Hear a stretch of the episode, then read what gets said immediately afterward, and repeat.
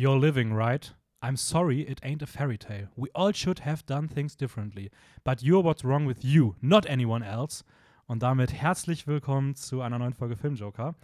Äh, mein Name ist Dennis. Mir gegenüber gibt heute sein Podcast-Debüt äh, Tobit. Hi, Tobit. Ja, halli, hallo. Äh, schön, dass du da bist. Ja, freut mich, dass ich hier sein darf. Die, die erste, die erste Podcast-Folge. Man kennt dich ja schon von unseren Mhm. Videos. Ich glaube, Von einem. von einem, ne? Ja, genau.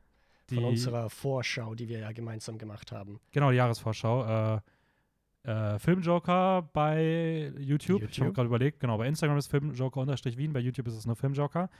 Ähm, genau, und bei Instagram schon von der ein oder anderen Kritik, beziehungsweise auch von deinem kleinen Vorstellungspost. Und jetzt werden wir uns mal ein Oh. bisschen, schon ein bisschen her, ja. Ja, das stimmt. Ich, ich musste gerade nachdenken, was eigentlich meine Tipps für TV-Serien und Filme waren. Was waren denn ne, Tipps? Weißt du das noch? Äh, es war Harold and Maude auf jeden Aha. Fall. Dann habe ich Ed Wood von Tim Burton noch mitgenommen. Und den dritten Film war Lamb vom letzten Jahr. Okay, einen kenne ich Lamm. zumindest. Ja, Ah, Yes. Den, den, den letzten. Ed Wood auch, mal gucken, auch so ein Ding, vielleicht versuche ich den irgendwo bei der, bei der Challenge einzubauen. Ähm, auf jeden Fall. Er ist sehr sehenswert. Würde ich behaupten, also sonst wäre es jetzt komisch, wenn er bei dir in deinen Top 3 wäre. Einfach schlechte Filme empfehlen. So. Das wäre auch, das wär auch mein Vibe. Ja, ja, also ähm, ja, 365 Days fand ich super, äh, Cats und irgend so, und She-Hulk. Und She-Hulk, Also, ja. wenn man mal einen kleinen Serienmarathon machen mag. Ähm, ja, wir reden gleich erstmal am Anfang ein bisschen über, über dich, damit auch ihr zu Hause wisst, mit wem ihr es hier eigentlich jetzt neuerdings auch zu tun habt. Mhm. Dann soll es danach noch um zwei Filme gehen, die dann auch eher aus deinem letzten Filmjahr waren, über die wir im Podcast gar nicht so viel geredet haben. Und anschließend dann sehr ausführlich werden wir ein bisschen über die aktuellen Oscar-Nominierungen reden, die ja jetzt seit anderthalb Wochen ungefähr draußen sind, äh, die wir noch mal ein bisschen durchgehen wollen und für uns einschätzen wollen. Wie stehen wir dazu? Weil wir werden da auch äh, im Zuge der nächsten Wochen noch ein bisschen Content zu machen, was genau. Da dürft ihr euch dann überraschen lassen. Mhm. Also Aber- es sollte quasi nur gesagt werden, dass wir jetzt keine Predictions machen werden Ja, genau. in dieser Folge, Ja. wer wahrscheinlich gewinnen wird, sondern einfach nur ein bisschen schnacken über die Filme, wie sie uns gefallen haben und Genau. so weiter. Die, die Predictions, äh, das heben wir uns noch auf. Da kommt noch was Mhm. zu, aber das ist noch nicht jetzt, weil dafür ist auch noch ein bisschen zu früh. Ja. Ähm, ja, wie, wie, wie, äh, aber erstmal die wichtige Frage natürlich, ähm, auch wenn ich weiß, wie es um deine Gesundheit ein bisschen steht, trotzdem, wie geht's dir denn heute? Ja, also vielleicht hört man es, vielleicht auch nicht. Mal schauen. Äh, ich bin ein bisschen angeschlagen. So, das trübt natürlich meine Stimmung, aber ich muss ganz ehrlich sagen, ansonsten geht es mir richtig gut, weil zum Zeitpunkt der Aufnahme ist Februar.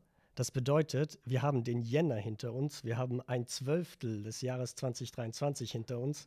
Und für mich als Student, der im Jänner nun einmal diese krasse Prüfungsphase hat, wo konstant irgendwie ein Druck im Nacken ja, hinterher läuft, geht es mir wirklich gut jetzt, weil alles vorbei ist. Und man hat so eine schöne Verschnaufspause.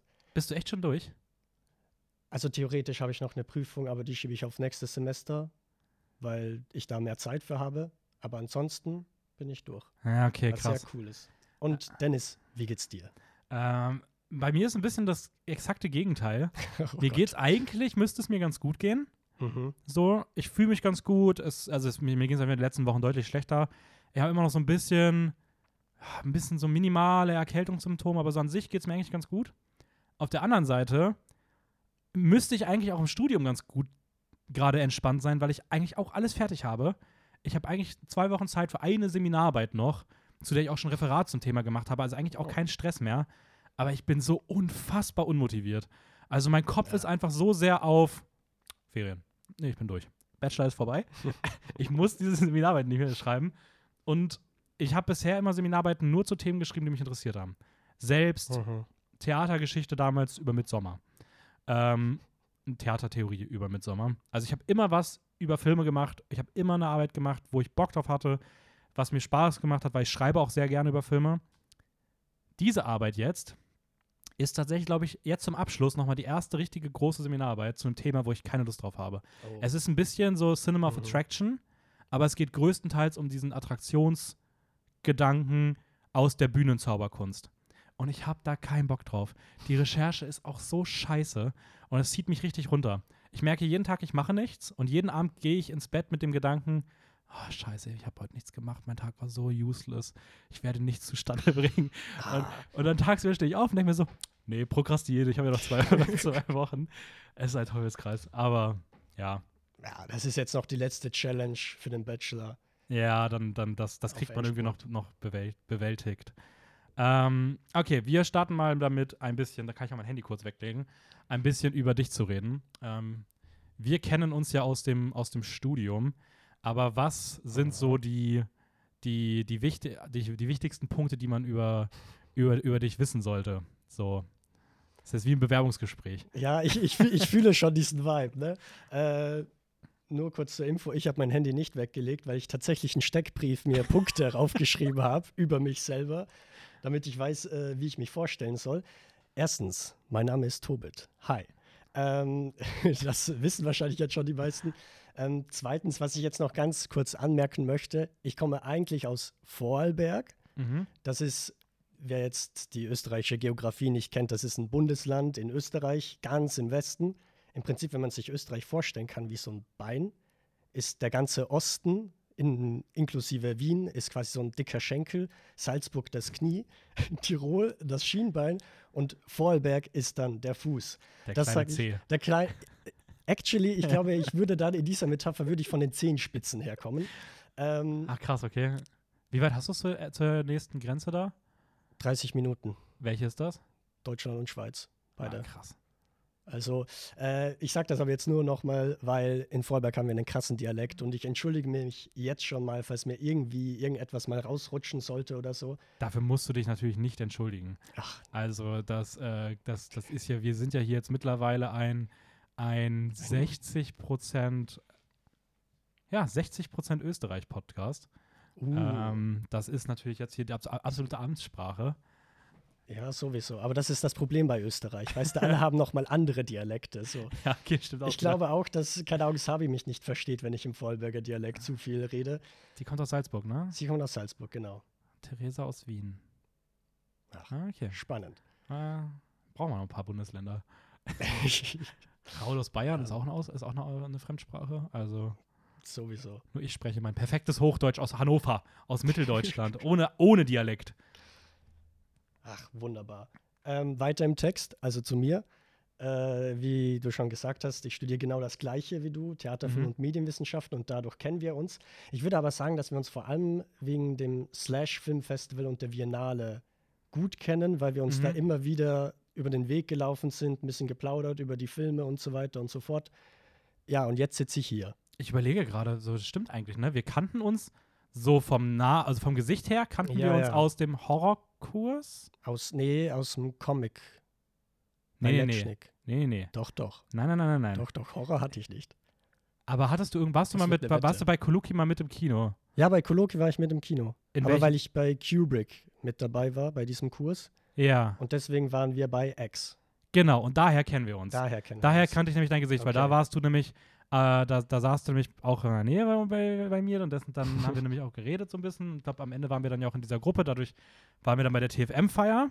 Oh, jetzt wird alles Aber, aufgearbeitet. aber danach waren wir dann noch mal im Comic-Kurs.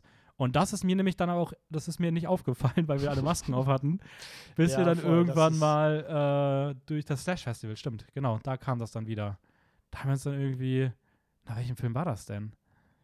ich glaube, war es Holy Spider? Ja, ne? Ich Weil glaube, wir das sind war irgendwann abends nochmal in eine, in eine. Bar gegangen. Stimmt. Mit Sabi Raul.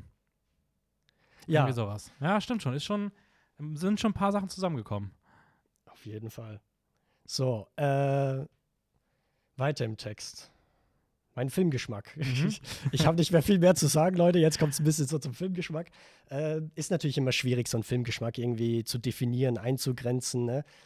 Äh, weil ich mag jetzt nicht ein bestimmtes Genre oder mag nicht ein bestimmtes Genre nicht. Ne? Okay, ähnlich bei mir.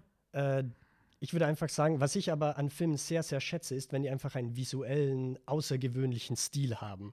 Also Mhm. wenn du quasi einen Screenshot oder sowas hast aus einem Film und du direkt sagen kannst, aus welchem Film oder von welchem Regisseur, Regisseurin der Film quasi kommt. Also sowas wie, keine Ahnung, dass du direkt erkennst, ah, das ist die Handschrift von Stanley Kubrick oder von Tim Burton oder von Wes Anderson. Ich wusste, Sowas sorry, ganz, ich ich wusste, gerne. dass du, also wenn du jetzt nicht Wes Anderson gesagt hättest, hätte es Ja. mich sehr gewundert. Ja, okay, nee, stimmt, das, das finde ich tatsächlich auch irgendwie faszinierend. Ähm, obwohl das auch manchmal, ich habe das jetzt auch bei Chazelle gemerkt, da habe ich ja letzte Woche mit Sabi drüber geredet, da ist es gefühlt eher ein Ton. Also ich höre so Töne und ich True. weiß, ah, das ist aus einem Film von dem und dem, so, oder von der und der oder sowas. Aber geht dir das bei mehreren Filmen so? Weil bei Giselle würde ich dir auf jeden Fall zustimmen. Ja, Hat Jordan Peele, würde mir ich ich, einfallen. das ne? ich gerade auch Jordan. Ich wollte ta- tatsächlich auch sagen, also ich glaube, bei Jordan Peele würde ich da auch, würde ich da auch reinkommen. Ähm, also ich kann mir schon vorstellen, dass es auch über die Musik bei ein paar Leuten kommt. Und ich, ich finde sogar, man Mhm. erkennt dann, ich erkenne dann eher die regieführende Person als die, als wirklich den Das Komponisten so. Also ich Mhm. habe das Gefühl, ich erkenne eher einen, anhand der Musik einen Robert Zemeckis-Film, als dass ich John Williams höre. So. Also, Also Robert Zemeckis erkenne ich an dem, an den, an dem visuellen, ehrlich Ja. gesagt. Ich sage nur Pinocchio, aber ja, stimmt auch wieder. Ähm, ja, er hat, ja auch schöne Filme gemacht. ja, das schon. Also- aber immer wenn es in Animationen geht. Ja, das kann er nicht so gut. Das stimmt schon. Polarexpress, ne, sage ich da nur. Aber den, den, den fand ich, den fand ich ganz, ganz, äh, den mochte ich eigentlich ganz gerne. Aber wir wollen jetzt nicht über Weihnachtsfilme reden, weil das ist das Klischee, was du. Vorhinein meintest, dass ich bei meiner Tasse jetzt über Weihnachtsfilme reden würde. ähm, ja, okay. Ähm, also ein sehr breit gefächerter Filmgeschmack mit einem Auge für Visualitäten.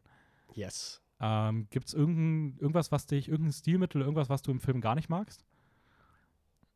Weil bei mir beispielsweise ist Oh. es durch, also es ist permanente Erzählung, also Erzählerstimme oder Zeitlupe. Das sind so zwei Stilmittel, die, die mich wirklich richtig, richtig abfangen, außer in Ausnahmefällen. Aber so grundsätzlich eher schwierig. Gibt es bei dir auch irgendwas, was du so, wo du sehr empfindlich drauf reagierst? Also ich kann dir nur sagen, Zeitlupen, ich mag Zack Snyder und dementsprechend finde ich Zeitlupen prinzipiell schon cool, so ehrlich gesagt. Boah, Snyder ist aber auch die positive Ausnahme gefühlt. Ja, das stimmt, der kann das auch. ja.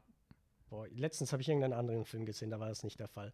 Egal. Ähm, mir würde jetzt auf die Schnelle gar nicht mal was einfallen, was mich direkt ablehnt oder abturnt. Okay. Ich bin, ja, vielleicht, also es turnt mich nicht direkt ab, aber so Filme, die immer sehr realistisch inszeniert sind. Ne? Also Mhm. sehr eine zurückhaltende Inszenierung. Ich finde die nicht schlecht oder sowas, aber oftmals denke ich mir, da hätte man sich jetzt ein bisschen mehr zu einem eigenen Stil oder sowas trauen können. Ja, da ist Das wieder, da ist wieder, da, da ist das Auge für Da ist wieder das. Auge mit dabei, ne? Das denkt sich so, Das ach ist Mensch, wieder- hier kriege ich gar nichts Besonderes geboten. ja, genau. Ja, okay, genau. nee, äh, ver verstehe ich schon. Ähm, ja, und dann, jetzt bist du im TFM-Studium. Wie, wie, haben wir schon mal darüber geredet, wie du ins TFM, also wie du zu TFM gekommen bist? Du kanntest wen, ne? Oh, ja, genau. Ich kannte eine, eine Bekannte von mir, die eben auch äh, TFM studiert hat. Die hat, glaube ich, mittlerweile auch den Master hinter sich, also ein bisschen älter. Und die hat mir einfach gesagt, ja, also ich habe meine Bachelorarbeit, habe ich basically eine Filmanalyse gemacht und dann dachte ich mir, ja, nice, let's go. da muss ich hin, Leute. So im Prinzip. Du bist jetzt im, kommst jetzt ins fünfte Semester? Nee, ich komme jetzt ins Sechste jetzt ins tatsächlich Sechste? schon. Also vielleicht das Letzte, je nachdem, wie es sich ausgeht. Vielleicht aber auch nicht. Streber. Ich habe sieben gebraucht. Also, ich bin mal gespannt. Ja gut, sechs oder sieben ist jetzt kein großer Unterschied. Ja, ist schon ich. ein Semesterunterschied. Ja, ein Semester. Aber ich muss auch fairerweise sagen, ich glaube, von den Leuten, mit denen ich so angefangen habe und die ich auch noch kenne aus dem TFM-Studium, ist auch niemand von uns in sechs Semestern fertig geworden.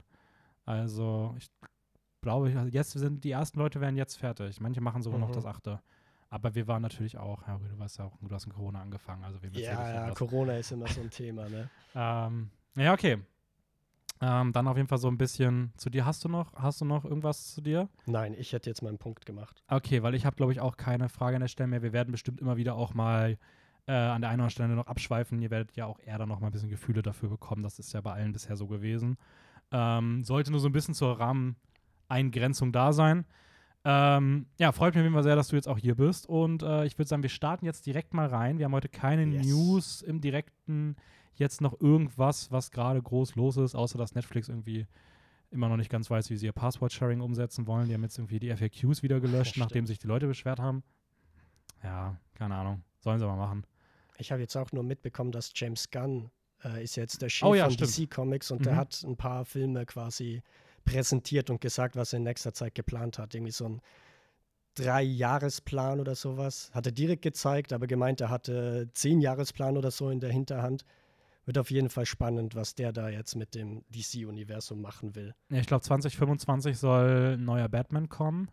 Ja, The Brave Mit- and the Bold. Genau, mit Fokus aber auf Robin, wenn ich mich nicht Mhm. täusche. Äh, der dann sozusagen Batman durch seine Augen, wo man ihn so ein bisschen sieht. Superman soll neu kommen nächstes oder übernächstes Jahr. Also auch Ja. zeitnah. Wir haben ja schon 2023. Weil ich meine, es stand 2024, aber das ist ein bisschen, äh, das fühlt sich irgendwie zu dicht an. Knapp, ja. Weil es laufen jetzt erstmal noch die aktuellen Filme, die gerade noch alle released werden müssen dieses Jahr. Aber ja, also bin mal gespannt, wo das, wo das hingeht und was James Gunn da für einen für einen frischen Wind reinbringt. Ob der da vielleicht jetzt mal es wirklich schafft, DC wieder an Marvel vorbeizubringen, die ja ein wenig im Taumeln sind in den letzten äh, Jahren. Zumindest was die Qualität angeht, nicht was, der, was den Mhm. Umsatz angeht. Aber Ich sag mal nur so, ich bin froh um die News, dass James Gunn gesagt hat, dass sowohl The Batman als auch Joker, ne, diese Fortsetzung, dass Aha. die in einem parallelen Universum spielen und überhaupt nichts mit seinen Plänen zu tun haben. Ja, das wäre, ich glaube, das hätte nicht reingepasst. Ja, Also von Voll. diesem Mainstream-Vibe, den irgendwie so, ja, den, den wahrscheinlich trotzdem, egal wie es kommen wird, DC irgendwie erfüllen wird. ja. Man hat ja auch dies äh, ganz Handschrift und Stil schon gesehen bei Marvel, so mit Guardians und äh, Mhm. oder auch The Suicide Squad bei, äh, bei DC halt. Aber das ist schon ein anderer Vibe als äh, Joker oder The Batman haben und die sollen mal schön für sich bleiben. So. Ja. Also stimme ich dir schon zu. Wäre auch schade gewesen. Ich glaube, das Musical hätte er sonst abgeblasen. Also, Oh, ja, wer weiß. Es wäre auf jeden Fall, glaube ich, lustiger geworden. Kann ich ja, mir vorstellen bei James Gunn. safe. Ähm, aber sonst so richtig viele News gibt es nicht. Äh, deswegen lass uns doch mal über zwei Filme reden, die wir bei uns im Podcast gar nicht so präsent hatten, beziehungsweise zumindest nicht im Jahresrückblick, weil da war ja Sabi dann leider auch nicht dabei. Ähm, deswegen hat auch White Noise nicht so stattgefunden, aber bei dir waren, war einer der beiden Filme zumindest in den Top 10. Beide tatsächlich. White Noise auch? Ja, aber die waren nicht in, da war nicht in meinem Video. Ah, also man muss okay. dazu sagen, ich habe ein Video so zu den, ebenfalls zu den Top 10 Filmen des letzten Jahres gemacht. White Noise hat es nicht reingeschafft, aber den habe ich halt Ende des Jahres, also ich glaube wirklich am 30. Dezember oder so nochmal angeschaut. Und dann dachte ich mir, ey, der hätte es eigentlich in die Top 10 schaffen müssen. Jetzt, Ja, also direkt noch vorm Jahresende outdated, aber ja, genau. Ja, war bei mir, glaube ich, ähnlich. Also das passiert halt einfach, wenn man gerade am Ende des Jahres noch sehr viel schaut. Irgendwann muss man halt auch im Kopf erstmal eine Deadline setzen, um irgendwas zu produzieren. Ja, true. Und 10 Filme sind auch wenig, ehrlich gesagt. Voll. Bei dem starken Ja. Kinojahr. Äh, mit welchem magst du anfangen? Ähm, ich würde tatsächlich, ja, jetzt haben wir schon so viel darüber geredet, über White Noise. Cool. Ja, dann lass doch. Lass doch über. ja, ähm, okay, nee. White Noise. Ähm, um was geht es in dem Film? Soll ich ja machen oder willst du? Du darfst aussuchen, die andere Person macht den zweiten. Ich würde den zweiten machen, ehrlich Okay. gesagt. Sehr cool, danke. ähm, es geht um. Ich finde, White Noise ist, glaube ich, schon der schwierige. Ja, das stimmt. Also das Gute ist, bei White Noise kann man sagen, ich will nicht zu viel verraten.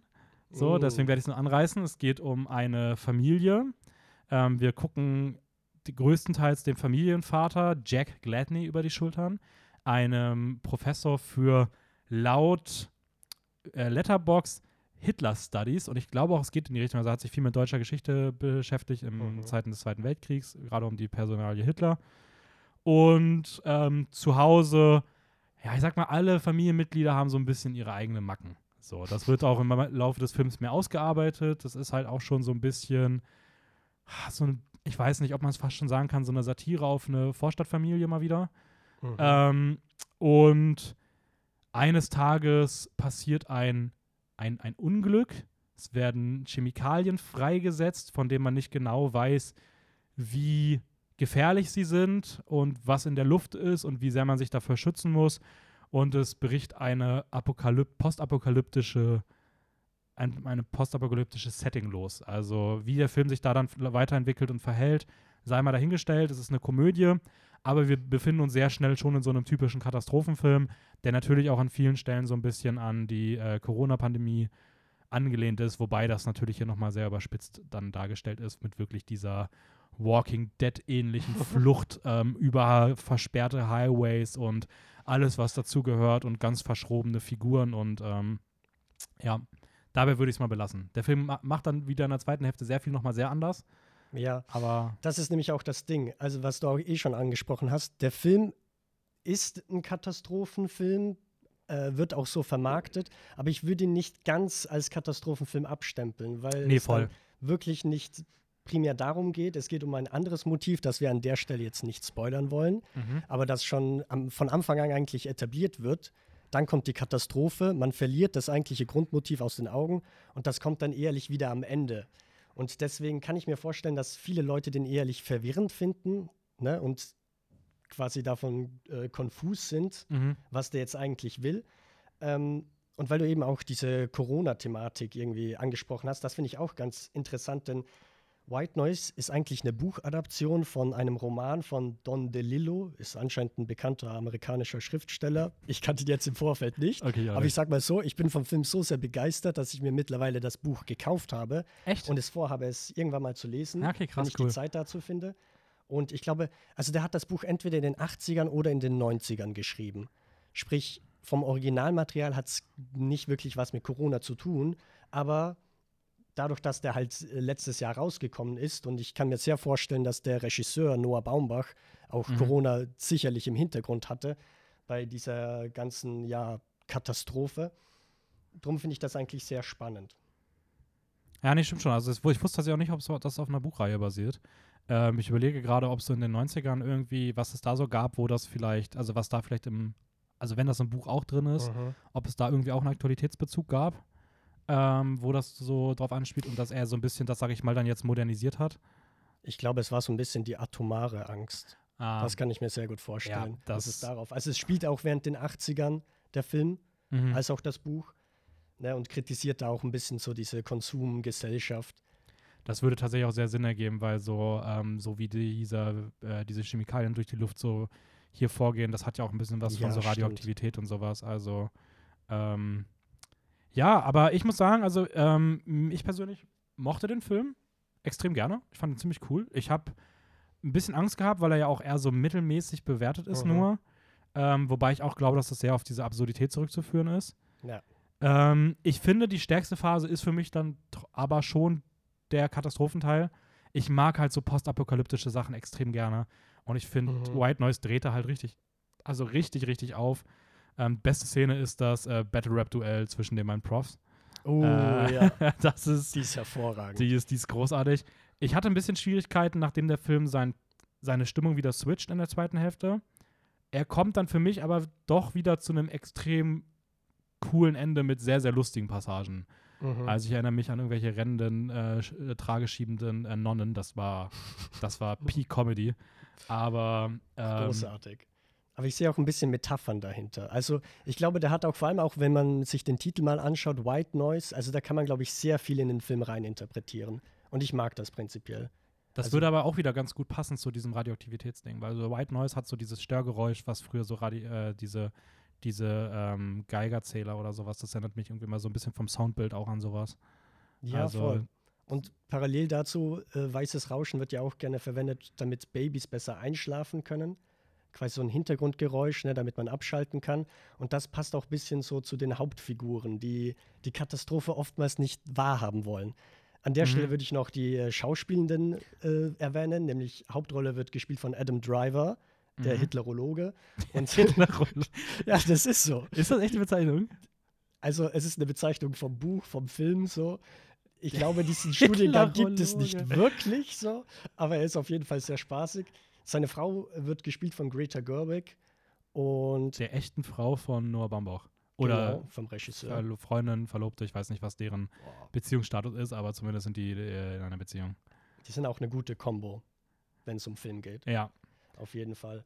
Äh, die beiden machen ihre Hauptrollen phänomenal gut, finde ich. Und noch, ich würde noch Don Cheadle erwähnen als diesen Kollegen von Adam Driver, na, der eben dann mit ihm auch so eine Art Rap-Battle innerhalb Mhm. von der Universität äh, führt. Das Ja. Ding ist halt immer, wenn der irgendwas sagt, es ergibt überhaupt gar keinen Sinn. Ne? Das muss man dazu sagen. Aber das ist irgendwie das Lustige auch daran. Ja, ich finde die, ich find die Kinder okay. Es ist Mhm. nicht, dass mir sie krass im Kopf geblieben sind. Ja. Ich bin gerade ein bisschen durch den Cast durchgescrollt und ich habe gerade gesehen, es gibt einfach einen, der mitspielt, der heißt einfach Andrew 3000. Also sein Nachname, 3000? ja, sein Nachname ist einfach 3000. Das sieht irgendwie Oha. komisch aus. Irgendwie jemand, der, Oh.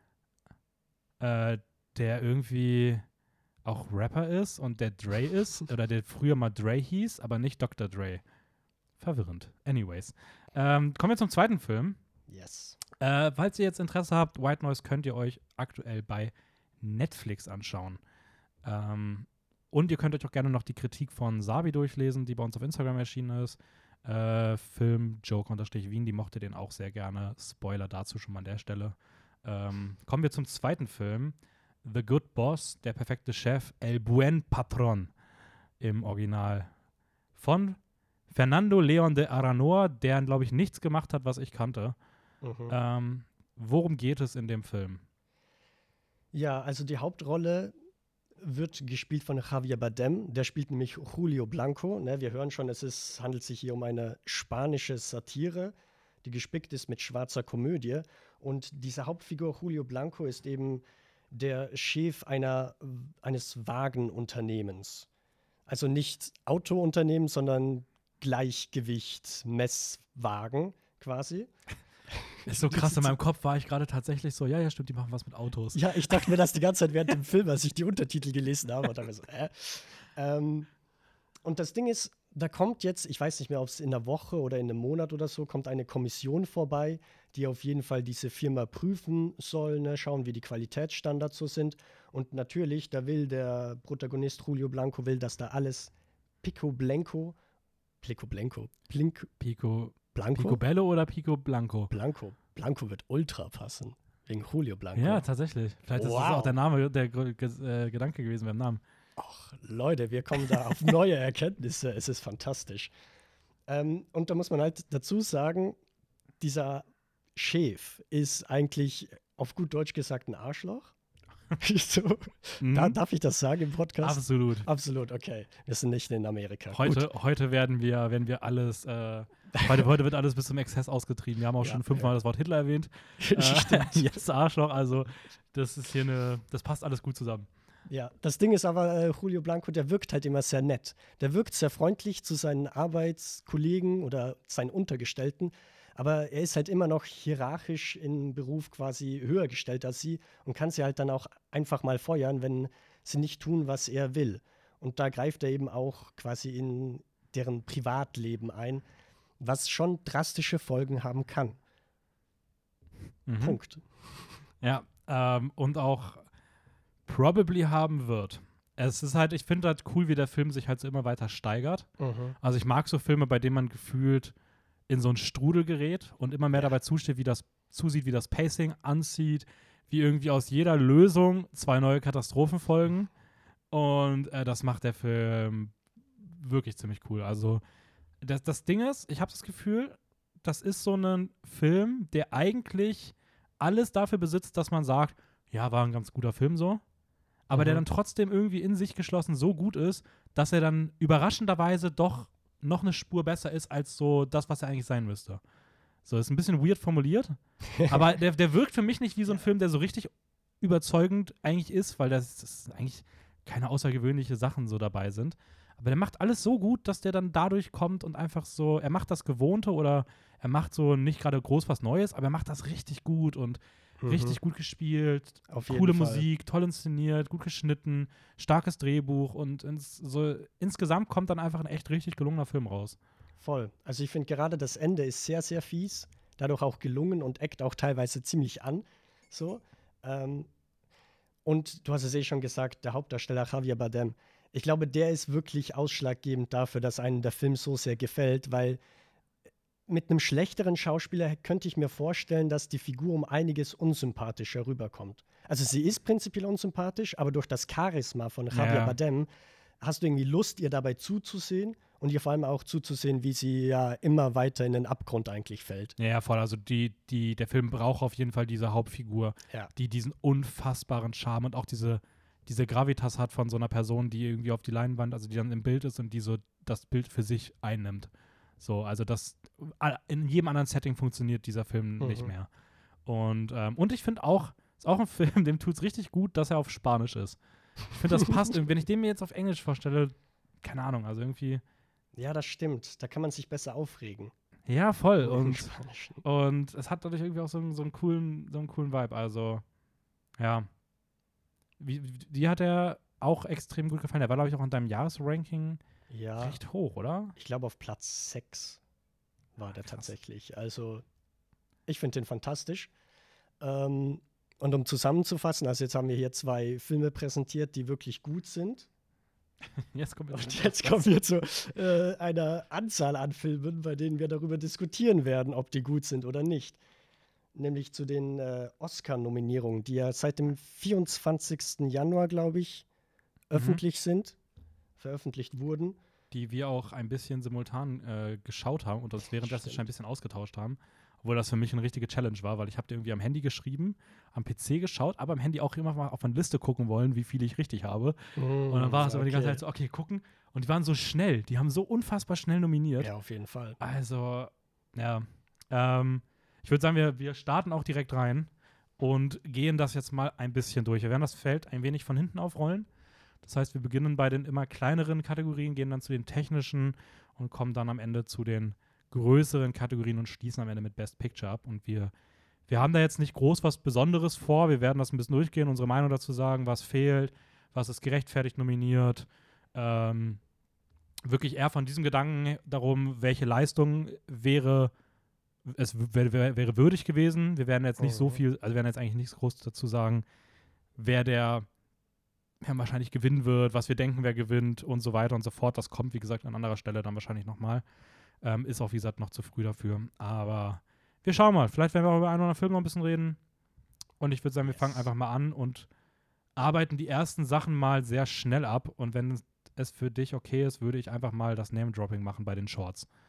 Jo. Ähm, wir haben einmal die Kategorie Best Live-Action Short. Die Nominierten dort sind in Irish Goodbye, Le Pupil, Le Pupil The Red Suitcase, Night Ride und Ivalu. Äh, der einzige davon, der irgendwie mir ein bisschen bekannt war, war in Irish Goodbye, weil der schon bei den BAFTAs nominiert war. Aber bei den Shorts muss ich leider sagen, dass ich mich da nicht so gut auskenne.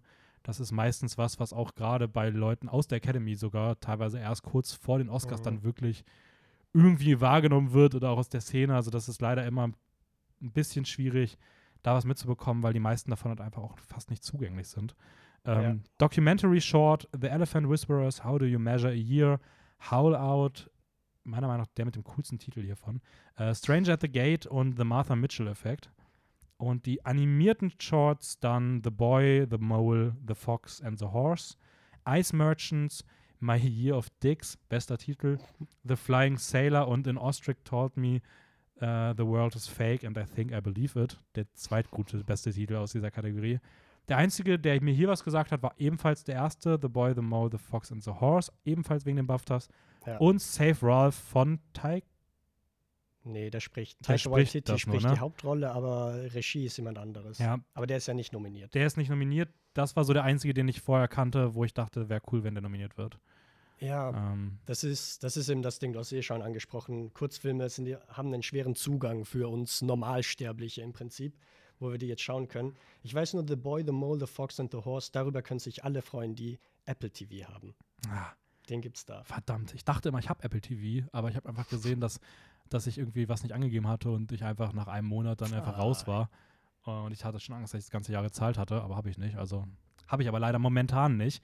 Weswegen ich auch den einen oder anderen Film hiervon leider nicht kenne, zu dem wir gleich noch kommen werden. Weil es gibt nämlich noch was bei Apple, was man aktuell nirgends anders sehen kann.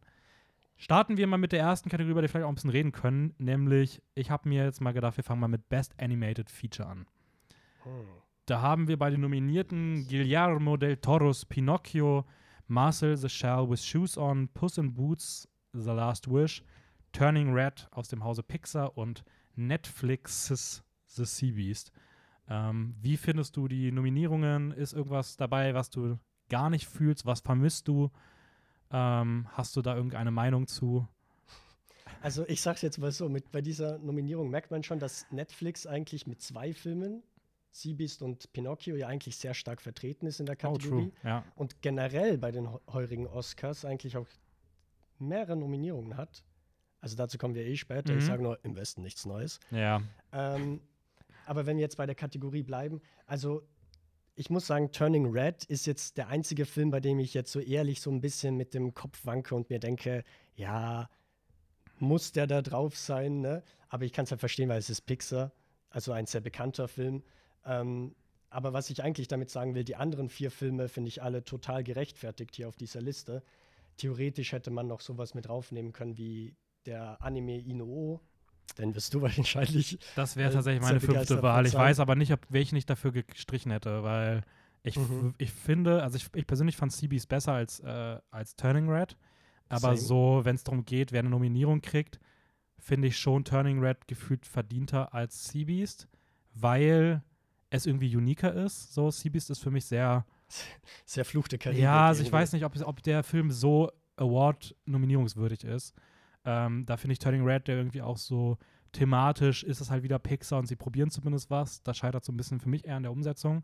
Mhm. Aber ich finde, glaube ich, trotzdem, dass ich da die Nominierung sehen würde. Also ich hätte wahrscheinlich so Seabeast gestrichen und Ino reingenommen.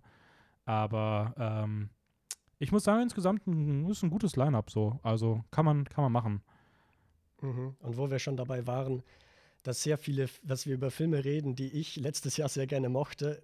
Äh, ich bin übelster Fan von Guillermo del Toros Pinocchio. Ich muss sagen, im Podcast wurde das kurz beredet, aber ich glaube, ich habe noch mal tausendfach mehr Euphorie für diesen Film gefühlt. Ja, bei uns ist der ein bisschen, ein bisschen untergegangen. Ja, ja, aber ist ja verständlich. Also ich liebe einfach, wenn, wenn man wirklich einen Stop-Motion-Film anschauen möchte, der fabelhaft ist, dann würde ich diesen auf jeden Fall empfehlen. Und es macht einfach Sinn, dass du die Pinocchio-Thematik mit Mhm. Stop-Motion umsetzt, weil quasi dann die äh, Puppenerbauer ja quasi ihre eigenen Pinocchios bauen. True. Allein deswegen finde ich den schon hervorragend. Ich werde, glaube ich, später noch mal tatsächlich auf Pinocchio äh, kommen. Wo denn ist Aber- der? ist doch an gar keiner anderen Stelle mehr nominiert. Ja, genau. Nein, also äh, kann ich auch verstehen. Ich muss auch sagen, ich habe mich halt sehr auf den gefreut. Und das ist so wirklich das Beispiel von, ich, ich weiß, dass es, ein, dass es ein richtig guter Film ist, aber ich, ich wünsche mir so sehr, dass ich den mehr gemocht hätte. Mhm. Das ist, ich, ich weiß nicht, irgendwas an diesem Film hat bei mir einfach nicht geklickt. Und ich finde es richtig schade, weil der alles hat eigentlich dafür, dass ich den auch richtig lieben müsste. Und ich finde, da ist so viel Geniales drin, auch mit diesen, ähm, wie dieser italienische Faschismus eingebaut ist und sowas. Ähm, das ist einfach unfassbar, sieht toll aus, er ist krass gemacht. Äh, das Studio dahinter, die haben und auch die ähm, AnimateurInnen, die das ge gemacht haben, das ist großartig. Also da kann man nichts gegen sagen. So. Ja, also da kann ich auch empfehlen, auf Netflix gibt es extra so eine Doku, ein Making-of dazu. Das geht 30 Minuten lang, aber jede Minute ist es wert, davon gesehen zu werden. ja, da habe ich tatsächlich auch die Hälfte von gesehen. Die Hälfte. Ich hatte keine Zeit. Ich habe den Film Ah. geschaut und wollte nach dem Film eigentlich gar nicht weiter gucken und war am Handy kurz, um den einzugeben und dann Mhm. gingen die los und ich hatte, wie gesagt, eigentlich keine Zeit, aber ich war so gehuckt davon, dass ich dann Oh, trotzdem noch die ja, erste gut. Hälfte geschaut habe. Ich habe die erste Hälfte sogar schon zweimal geschaut. Aber beim zweiten habe ich sie noch mal mitgeschaut. Dann bin ich trotzdem wieder gegangen. So. In der Hälfte. Dennis, du Okay. hättest die letzte Hälfte nochmal anschauen sollen. Ja, die war ja zu dem Zeitpunkt noch nicht. ähm, weiter geht's mit, ähm, machen wir Best Documentary, geht glaube ich auch ein Mhm. bisschen schneller. Äh, nominiert dort sind All the Beauty and the Bloodshed, der auch letztes Jahr auf der Biennale lief, habe ich leider verpasst.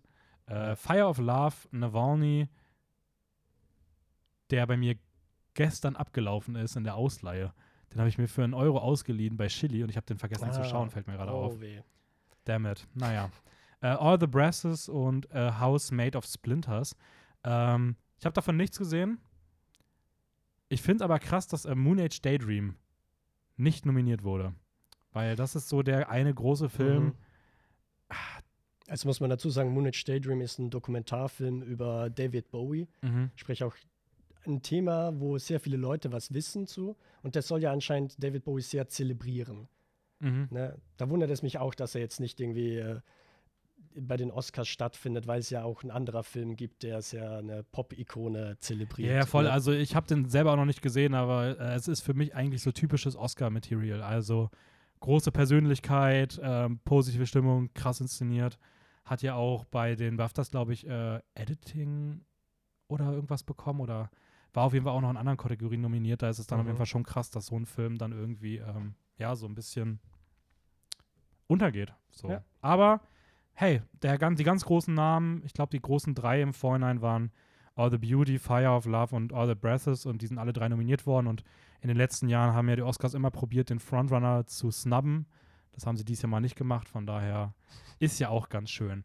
Und die dritte von diesen etwas Sonderkategorien, die immer so ein bisschen für sich steht, ist dann Best International Feature gewesen. Uh, Da haben wir aus Deutschland im Westen nichts Neues, aus Argentinien, Argentinier, Argentinier, Argentina 1985, aus Ireland, The Quiet Girl, aus Belgium, Close und aus Poland, EO. Und da haben wir einige große Namen nicht. Ähm, das dachte ich mir schon. Das ist irgendwie so die kontroverse äh, Kategorie. ja. Ähm, du, hast, du hast da schon mehr gesehen, auf jeden Fall. Ähm, kannst du, damit wir mal die oberen ein bisschen einschätzen können, also ich glaube, im Westen nichts Neues, absolut verdient hier, äh, Mhm, hat ja auch voll. zahlreiche Nominierungen bekommen. Ähm, ich kenne auch nur den von denen tatsächlich. Äh, du hast zweieinhalb weitere schon gesehen. Kannst du da mal so in der Kürze deine Meinung zu denen wiedergeben? Also, um es kurz zu fassen, ich habe I.O., Close und Argentina 1985 habe ich zur Hälfte gesehen. Mhm. die anderen beiden komplett. Äh, und ich kann alle drei oder zweieinhalb auf jeden Fall weiterempfehlen, weil I.O. geht einfach nur um einen Esel. Und das Ding ist, das ist kein übernatürlicher Esel, der irgendwie sprechen kann oder sonst was, sondern der existiert einfach nur. Der hat dann im Prinzip einen Roadtrip, weil er äh, nicht mehr in seinem Zirkus auftreten darf. Und das Ding ist, was dieser Film wirklich gut macht, ist, dass er diesem Esel eine Ausdrucksebene gibt, ohne dass der wirklich spricht. Also nur durch Kameraarbeit, durch Schnitt und so weiter. Hast du so das Gefühl, ey, dieser Esel holt mich emotional ab irgendwie. Und äh, ganz ehrlich, ich würde ihn auch für den besten Hauptdarsteller nominieren. Aber das ist eine andere Geschichte, wo wir nicht wissen, ob das überhaupt legal ist. Das würde mich auch mal interessieren, ob sowas geht. ja, Bei spannend. Best Animal wäre dieses Jahr auch interessant. Da hätte man auch noch, hätte man sogar zwei Esel. Hätte man noch den Esel aus äh, Banshees. Stimmt, Ja. aber der hat nicht so viel Screentime. Ja, aber trotzdem, so für Best Animal Vielleicht war es auch der gleiche. Vielleicht war es der gleiche. Ja. Oh, who knows that? ähm, also auf jeden Fall ein Film, den ich empfehlen kann. Dann auch noch Close aus Belgien. Ist ein Film ähm, von einer Beziehung zwischen zwei Buben, die sehr in intim ist. Aber es ist nicht ganz klar, ob es jetzt äh, eine freundschaftliche Beziehung zwischen den beiden ist oder eine Beziehung, wo Liebesgefühle mitschwingen. Darauf gibt der Film keine Antwort und vermutlich gibt es auch gar keine Antwort. Aber was der Film macht, ne, er nimmt dann diese zwei Jungen und die müssen natürlich irgendwann mal in die Schule gehen, ne, treffen dann auf andere Kinder und die äh, mobben eigentlich die beiden. Ne? Und da merkt man ganz schnell aus dieser Nähe, so heißt ja der Titel Close, wird dann ganz schnell auch wieder eine, eine True, Distanz. Ja, da habe ich, äh, äh, war ich gerade gar nicht so im Kopf, dass das äh, daher kommt, ja. Ja, warte. Äh, ich fand, der Film Close ging mir emotional sehr nah. Ach, das ist, äh, das ist sehr, sehr schön. Den darf man nicht Ähm, liegen lassen. Dann schließen wir den Film damit. Wegen Close. Jawohl. oh, das ist, oh Gott, ja. Okay, und Das äh, ist das Niveau, Leute, gewöhnt euch dran. äh, kommen wir zu Argentina. Hast du auch noch die Hälfte gesehen? Ja, also ich habe nur die Hälfte gesehen, weil ich dann leider eingeschlafen bin, was nicht am Film liegt, sondern an meiner Fassung. Das bitte ich zu entschuldigen. Ähm, und zumindest von der ersten Hälfte kann ich sagen, der ist auf jeden Fall sehr spannend. Also der weiß, wie er bestimmten Druck aufbaut. Ne? Ist ein Mhm. Gerichtsdrama, wird sich dann daraus entfalten. Ich habe aber schon bei der ersten Stunde so das Gefühl gehabt, er ist schon lang. So, er geht über zwei Stunden 20, glaube ich, so um den, um den Dreh. Und da merkst du schon, da sind ein paar Szenen drinnen, die hätte man kürzen können oder ganz rausstreichen. Okay. Ja, das ist auch so ein bisschen bei, bei, mir bisher die Hürde gewesen, weswegen ich mir den nicht anschauen wollte, weil der einfach sehr, sehr lange Laufzeit hat. Ähm, abgeschlossen dann von The Quiet Girl, den wir beide nicht kennen, Ja. der aber wirklich cool klingt. Also ich weiß nicht, ich habe irgendwie, bei dem weiß ich so, ich freue mich richtig, dass der nominiert wurde. Ähm, ja, aber dann gibt es so ein paar Namen, die fehlen. Also, ähm, erstmal witzigerweise, der fehlt jetzt nicht direkt, weil er nicht nominiert werden durfte, ist RRR aus Indien, Ja, weil stimmt. die einfach den falschen Film eingereicht haben. Also, die haben gedacht, nee, The Last Movie Star ist der Film, der vielversprechender ist. Lass doch Ja. mal den für die Oscars einreichen. Und dann kam einfach RRR und hat überall die Preise bekommen und ähm, ich glaube, die haben sich sehr geärgert, weil das wäre wahrscheinlich eine sehr sichere Nominierung gewesen. Ja, voll. Ich glaube, da muss man auch noch zu sagen, dass es bei dem internationalen Film so geregelt ist, dass eben jedes Land einen Film quasi auserkoren kann, diesen dann ins Rennen schicken. Und deswegen ist eigentlich immer nur ein Film pro Land bei dieser Kategorie vertreten. Ja, Aber voll. AAA gibt es ja noch in anderen. In einer anderen Kategorie kommt er noch. Stimmt, ich habe gerade überlegt, so, ja, ja. Aber ich glaube trotzdem, der wäre hier wahrscheinlich sehr sicher drin gewesen. Ja, auf jeden Fall. Ähm, Dann wäre es auch ein bisschen spannender gewesen, glaube ich. ja, es wäre auch sehr viel spannender gewesen, wenn man den besten Film aus der Kategorie nicht gestrichen hätte. Ähm, nämlich aus Südkorea. Wahrscheinlich für mich die größte, der größte, die größte Überraschung oder die größte Enttäuschung auch, wenn es darum geht, wo eine über Nominierung fehlt, ähm, bei diesen gesamten Oscars, nämlich äh, Decision to Leave von Park Chan-wook, was wirklich, ich verstehe es nicht. Also ich verstehe es bis jetzt nicht, wie das passieren konnte, weil wir haben hier ja auch wirklich einen also ich weiß nicht, Südkorea Süd südkoreanisches Kino eigentlich bei den Oscars schon auch im Fokus. Also ich meine, oder asiatisches Kino, Mhm. hatte Parasite, selbst Drive My Car ist, äh, der ja viel weniger zugänglich ist, ist sogar Best Picture nominiert gewesen. Jetzt haben wir einen Park Chan-wook-Film, großer Name, ähm, eine absolute Größe, macht einen Film, der der breiten Masse als sehr, sehr gut wahrgenommen wird, der auch überall nominiert war. Also der hat Critics' Choice, Golden Globes, ähm, HCA, also die Hollywood äh, Association, BAFTA, der hat nichts verpasst und verpasst jetzt die Oscars. So, das ist schon, das ist schon krass so. Und ähm, ich Ja. weiß nicht, also ich kenne die anderen nicht, aber es tut mir sehr im Herzen weh. Ja, also ich, also ich habe jetzt nicht alle Filme gesehen, aber vier, dreieinhalb von den ganzen Decision to Leave hätte da schon mindestens nominiert werden müssen.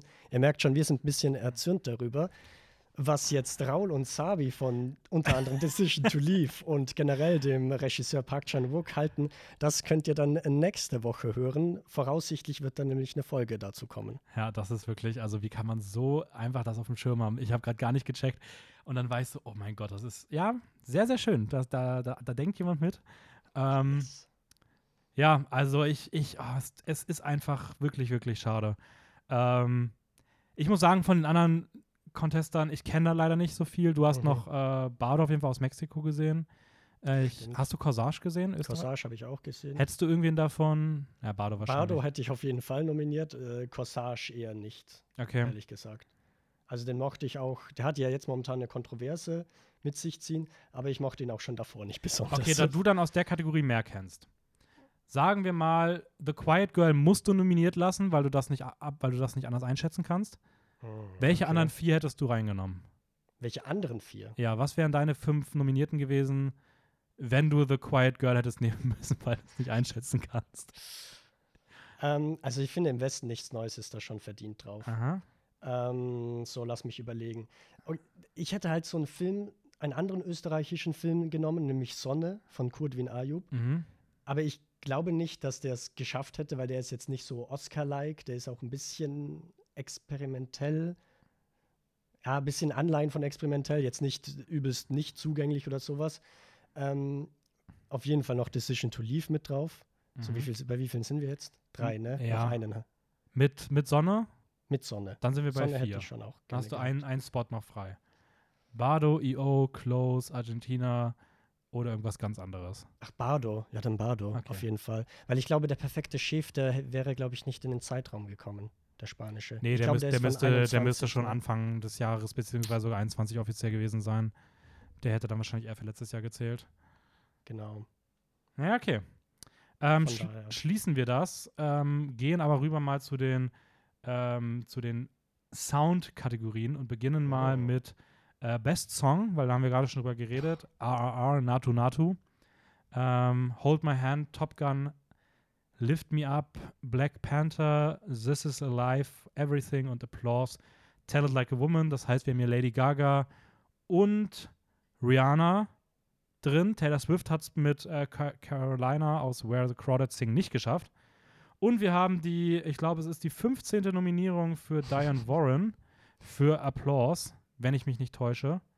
Ja, also das ist nochmal ein spezieller Fall für sich. Diane Warren ist ja eine Songwriterin, Ja. die eben, wie du gesagt hast, schon sehr oft nominiert wurde, aber noch keinen Oscar einheimsen konnte. Ein Ehren-Oscar hat sie letztes Jahr Das bekommen. sehe ich, ja eben. Das wollte ich gerade erwähnen. Einen Ehren-Oscar hat sie dafür bekommen.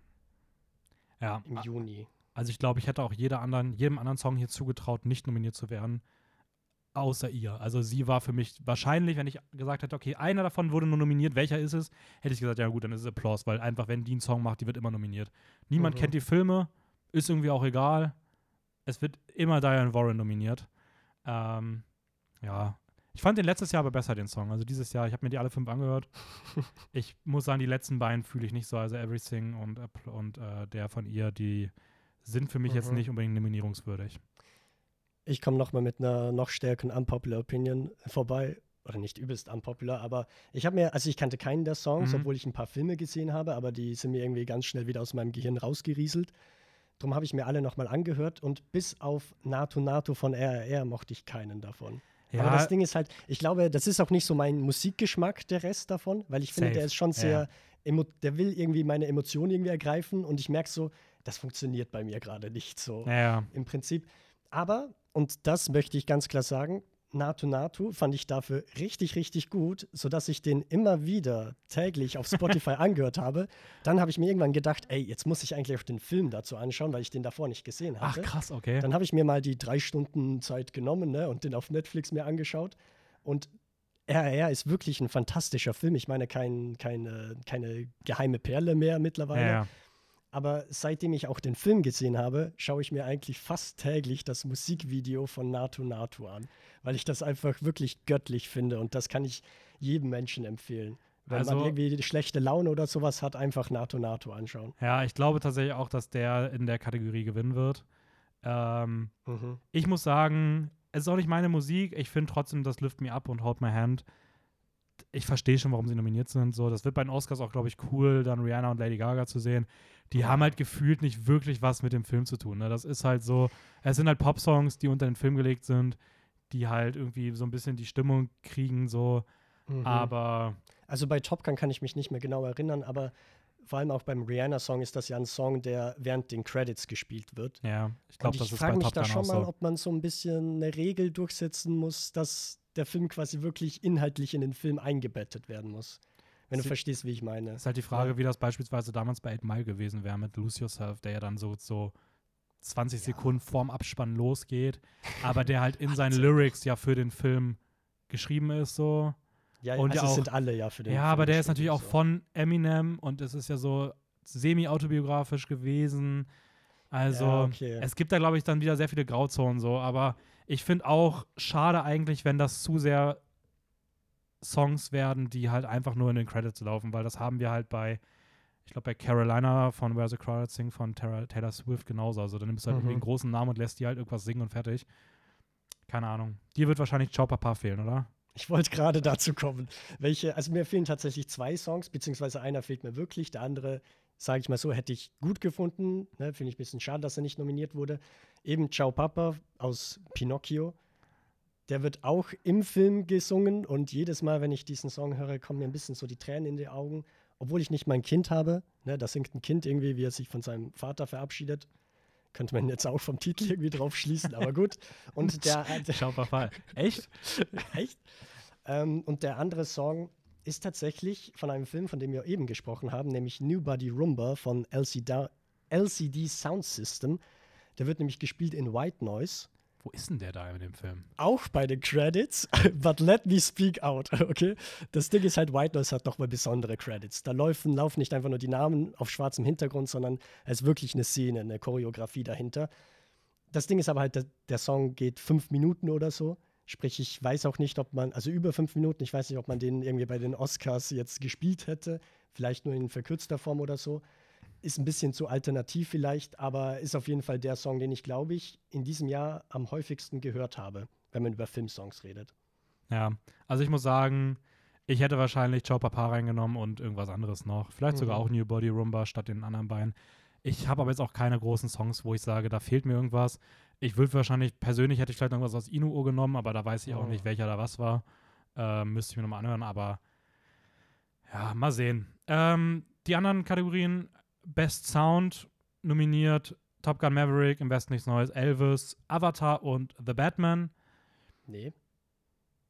Best Sound. Ja. Ach, Sound. Ach so, ich Ja. war gerade bei Filmmusik. Nee, nee, Sorry. Best Sound. Ähm, ist für mich durchgehend okay. Ich glaube, ich würde Avatar streichen und ich, ich hätte, also Ja. ich persönlich hätte Avatar mit Tar ersetzt. Uh, Ist für mich eine absolute Schande, dass Tar fehlt. obwohl weil- du Tar noch gar nicht gesehen hast. Ja, aber was die im, im Trailer da aus dem, Ja, aus dem Sounddesign machen. Und da war ja auch so ein bisschen das Ding, der wurde ja bei anderen Preisen auch für den Score nominiert, Tar, Mhm. weil es einen Score gibt von Hildo Gutnadotir, die den gemacht hat, der auch richtig cool ist, der aber nicht im Film verwendet wird.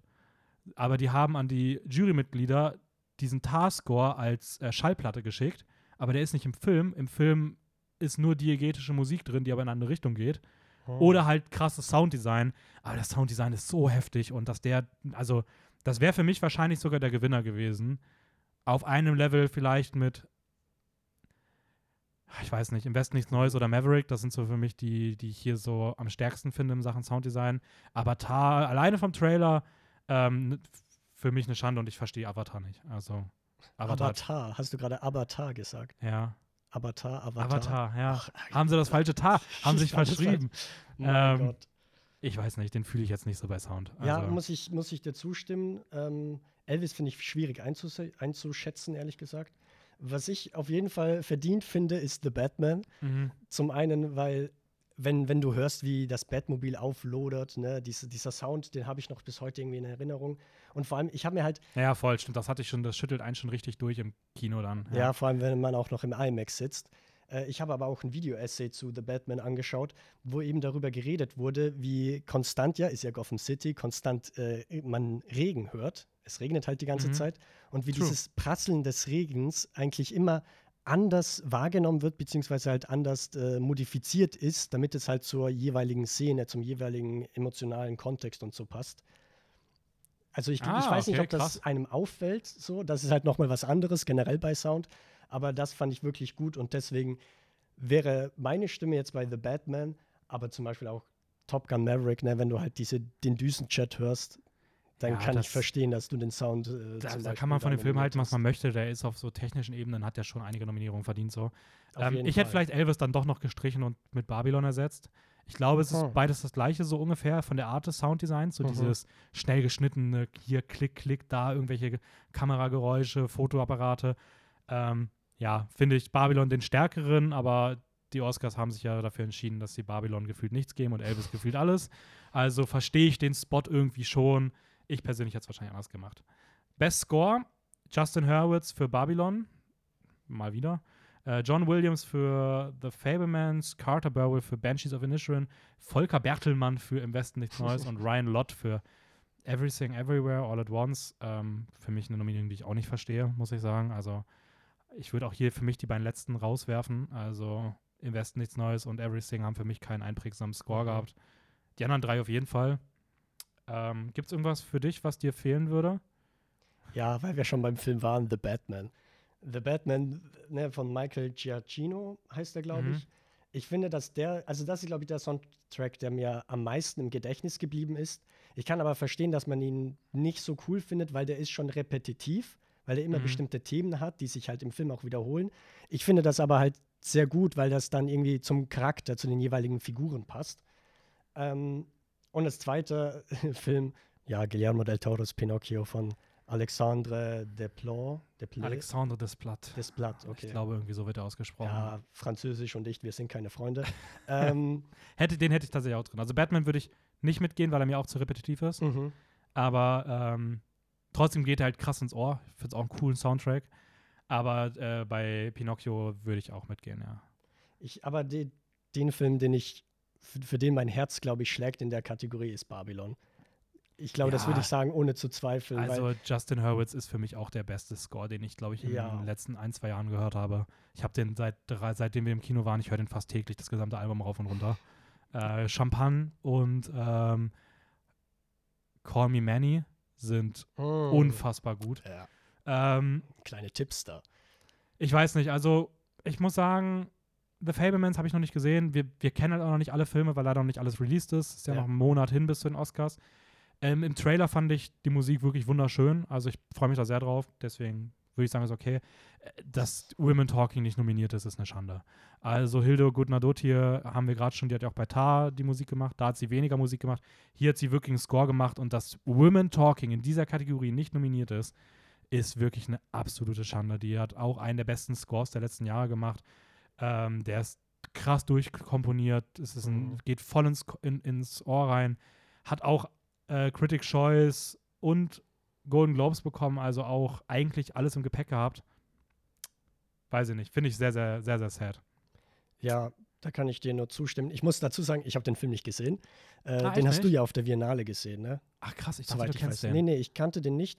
Der kommt aber, meine ich, am 9.2. oder irgendwann kommt Ach, stimmt, er haben wir sogar demnächst gestern raus. geschrieben, dass du den ich habe gestern sogar noch kurz geschrieben, dass ich den Jono kenne. Ja. Aber ich habe wirklich irgendwie gerade im Kopf wieder abgespeichert, dass du den auch hast.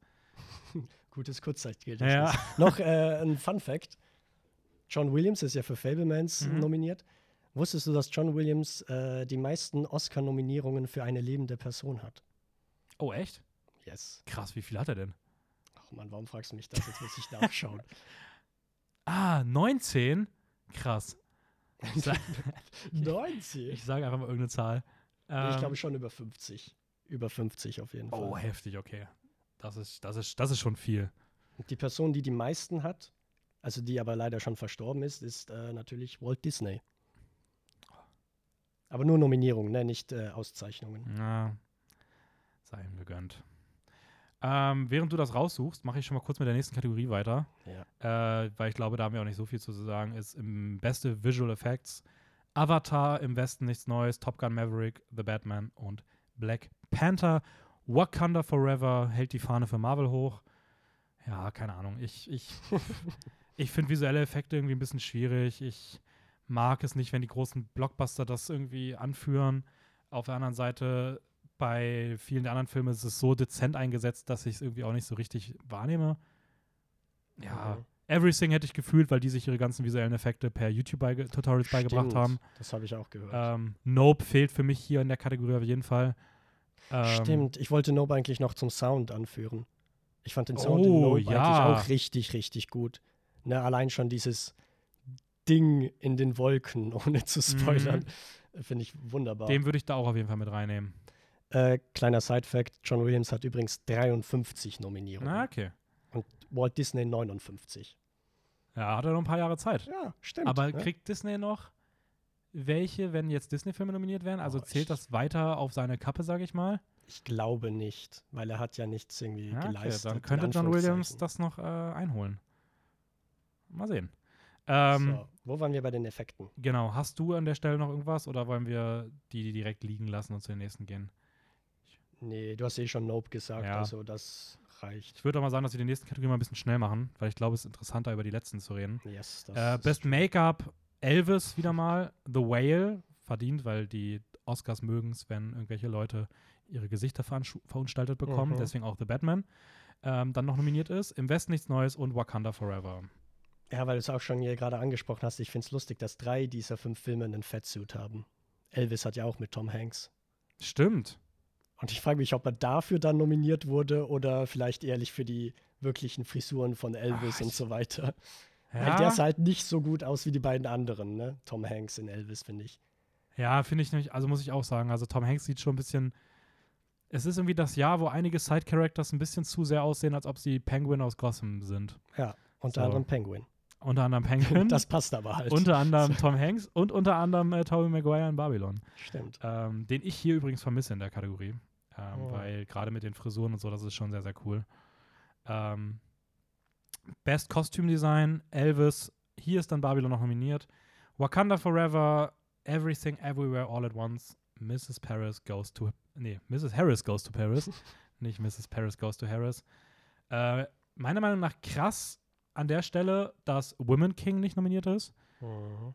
Ich weiß nicht, ob es daran liegt, dass Black Panther nominiert ist, weil die dortigen KriegerInnen ja ähm, auf der gleichen, auf dem gleichen Volk basieren in beiden Filmen. Mhm. Und ob sie dann gesagt haben, weil die auch vom Look her sich sehr ähneln, dass sie sich halt einfach Ja, für einen ja. Film entschieden haben. Es- Aber ja, The Women King sollte wohl das gleiche Schicksal ereilen wie Decision to Leave, nämlich ohne Nominierung nach Hause gehen. Ist dann wohl so. Leider, leider. Ähm, Ja, ich finde, das ist die einzig legitime Nominierung für Black Panther Wakanda Forever. Weil Echt? ich habe den, ich hab den letztens gesehen, extra für diesen Podcast. Gibt es nämlich jetzt auf Disney Plus, wenn ihr euch das antun wollt. Äh, okay, nicht zu sehr haten. Ähm, weil, nee, ich finde einfach diese Afrofuturismus fand ich schon sehr interessant von ganz Wakanda im Kostüm. Ich muss aber halt auch dazu sagen, gleichzeitig hat der Film dieses Atlantis-Volk und wie zum Beispiel Namor aussieht, wenn der jetzt in seinen Badeshorts mit geflügelten Schuhen vorbeikommt. Also ich muss mir da schon ein kleines Lachen verkneifen. Aber also, das ist nochmal eine andere Geschichte. die haben halt sehr viel Style bei Wakanda. Mhm. Aber ich finde beispielsweise, dass das Kostümdesign für mich deutlich schlechter ist als in Also Black Panther 1. Ah, okay. Und das ist halt irgendwas, was für mich da mitschwingt. So, es gibt so ein paar, ich finde tatsächlich eher so die Casual Looks cooler. Also sowas wie einfach Shuris Alltagskleidung. So, die sehen halt einfach ultra stylisch alle aus. Aber ob ich den Film Kostümdesign gesehen hätte, Ja, wahrscheinlich. sch- Wahrscheinlich schon, weil ich finde auch Everything an der Stelle, obwohl mit Stephanie Suda sind schon ein paar coole dabei. Mit dem Donut. I don't know. Szene. Ähm, ist okay. Wir lassen es durchgehen. Äh, Production Design, Babylon, Elvis, Im Westen nichts Neues, The Fablemans und Avatar.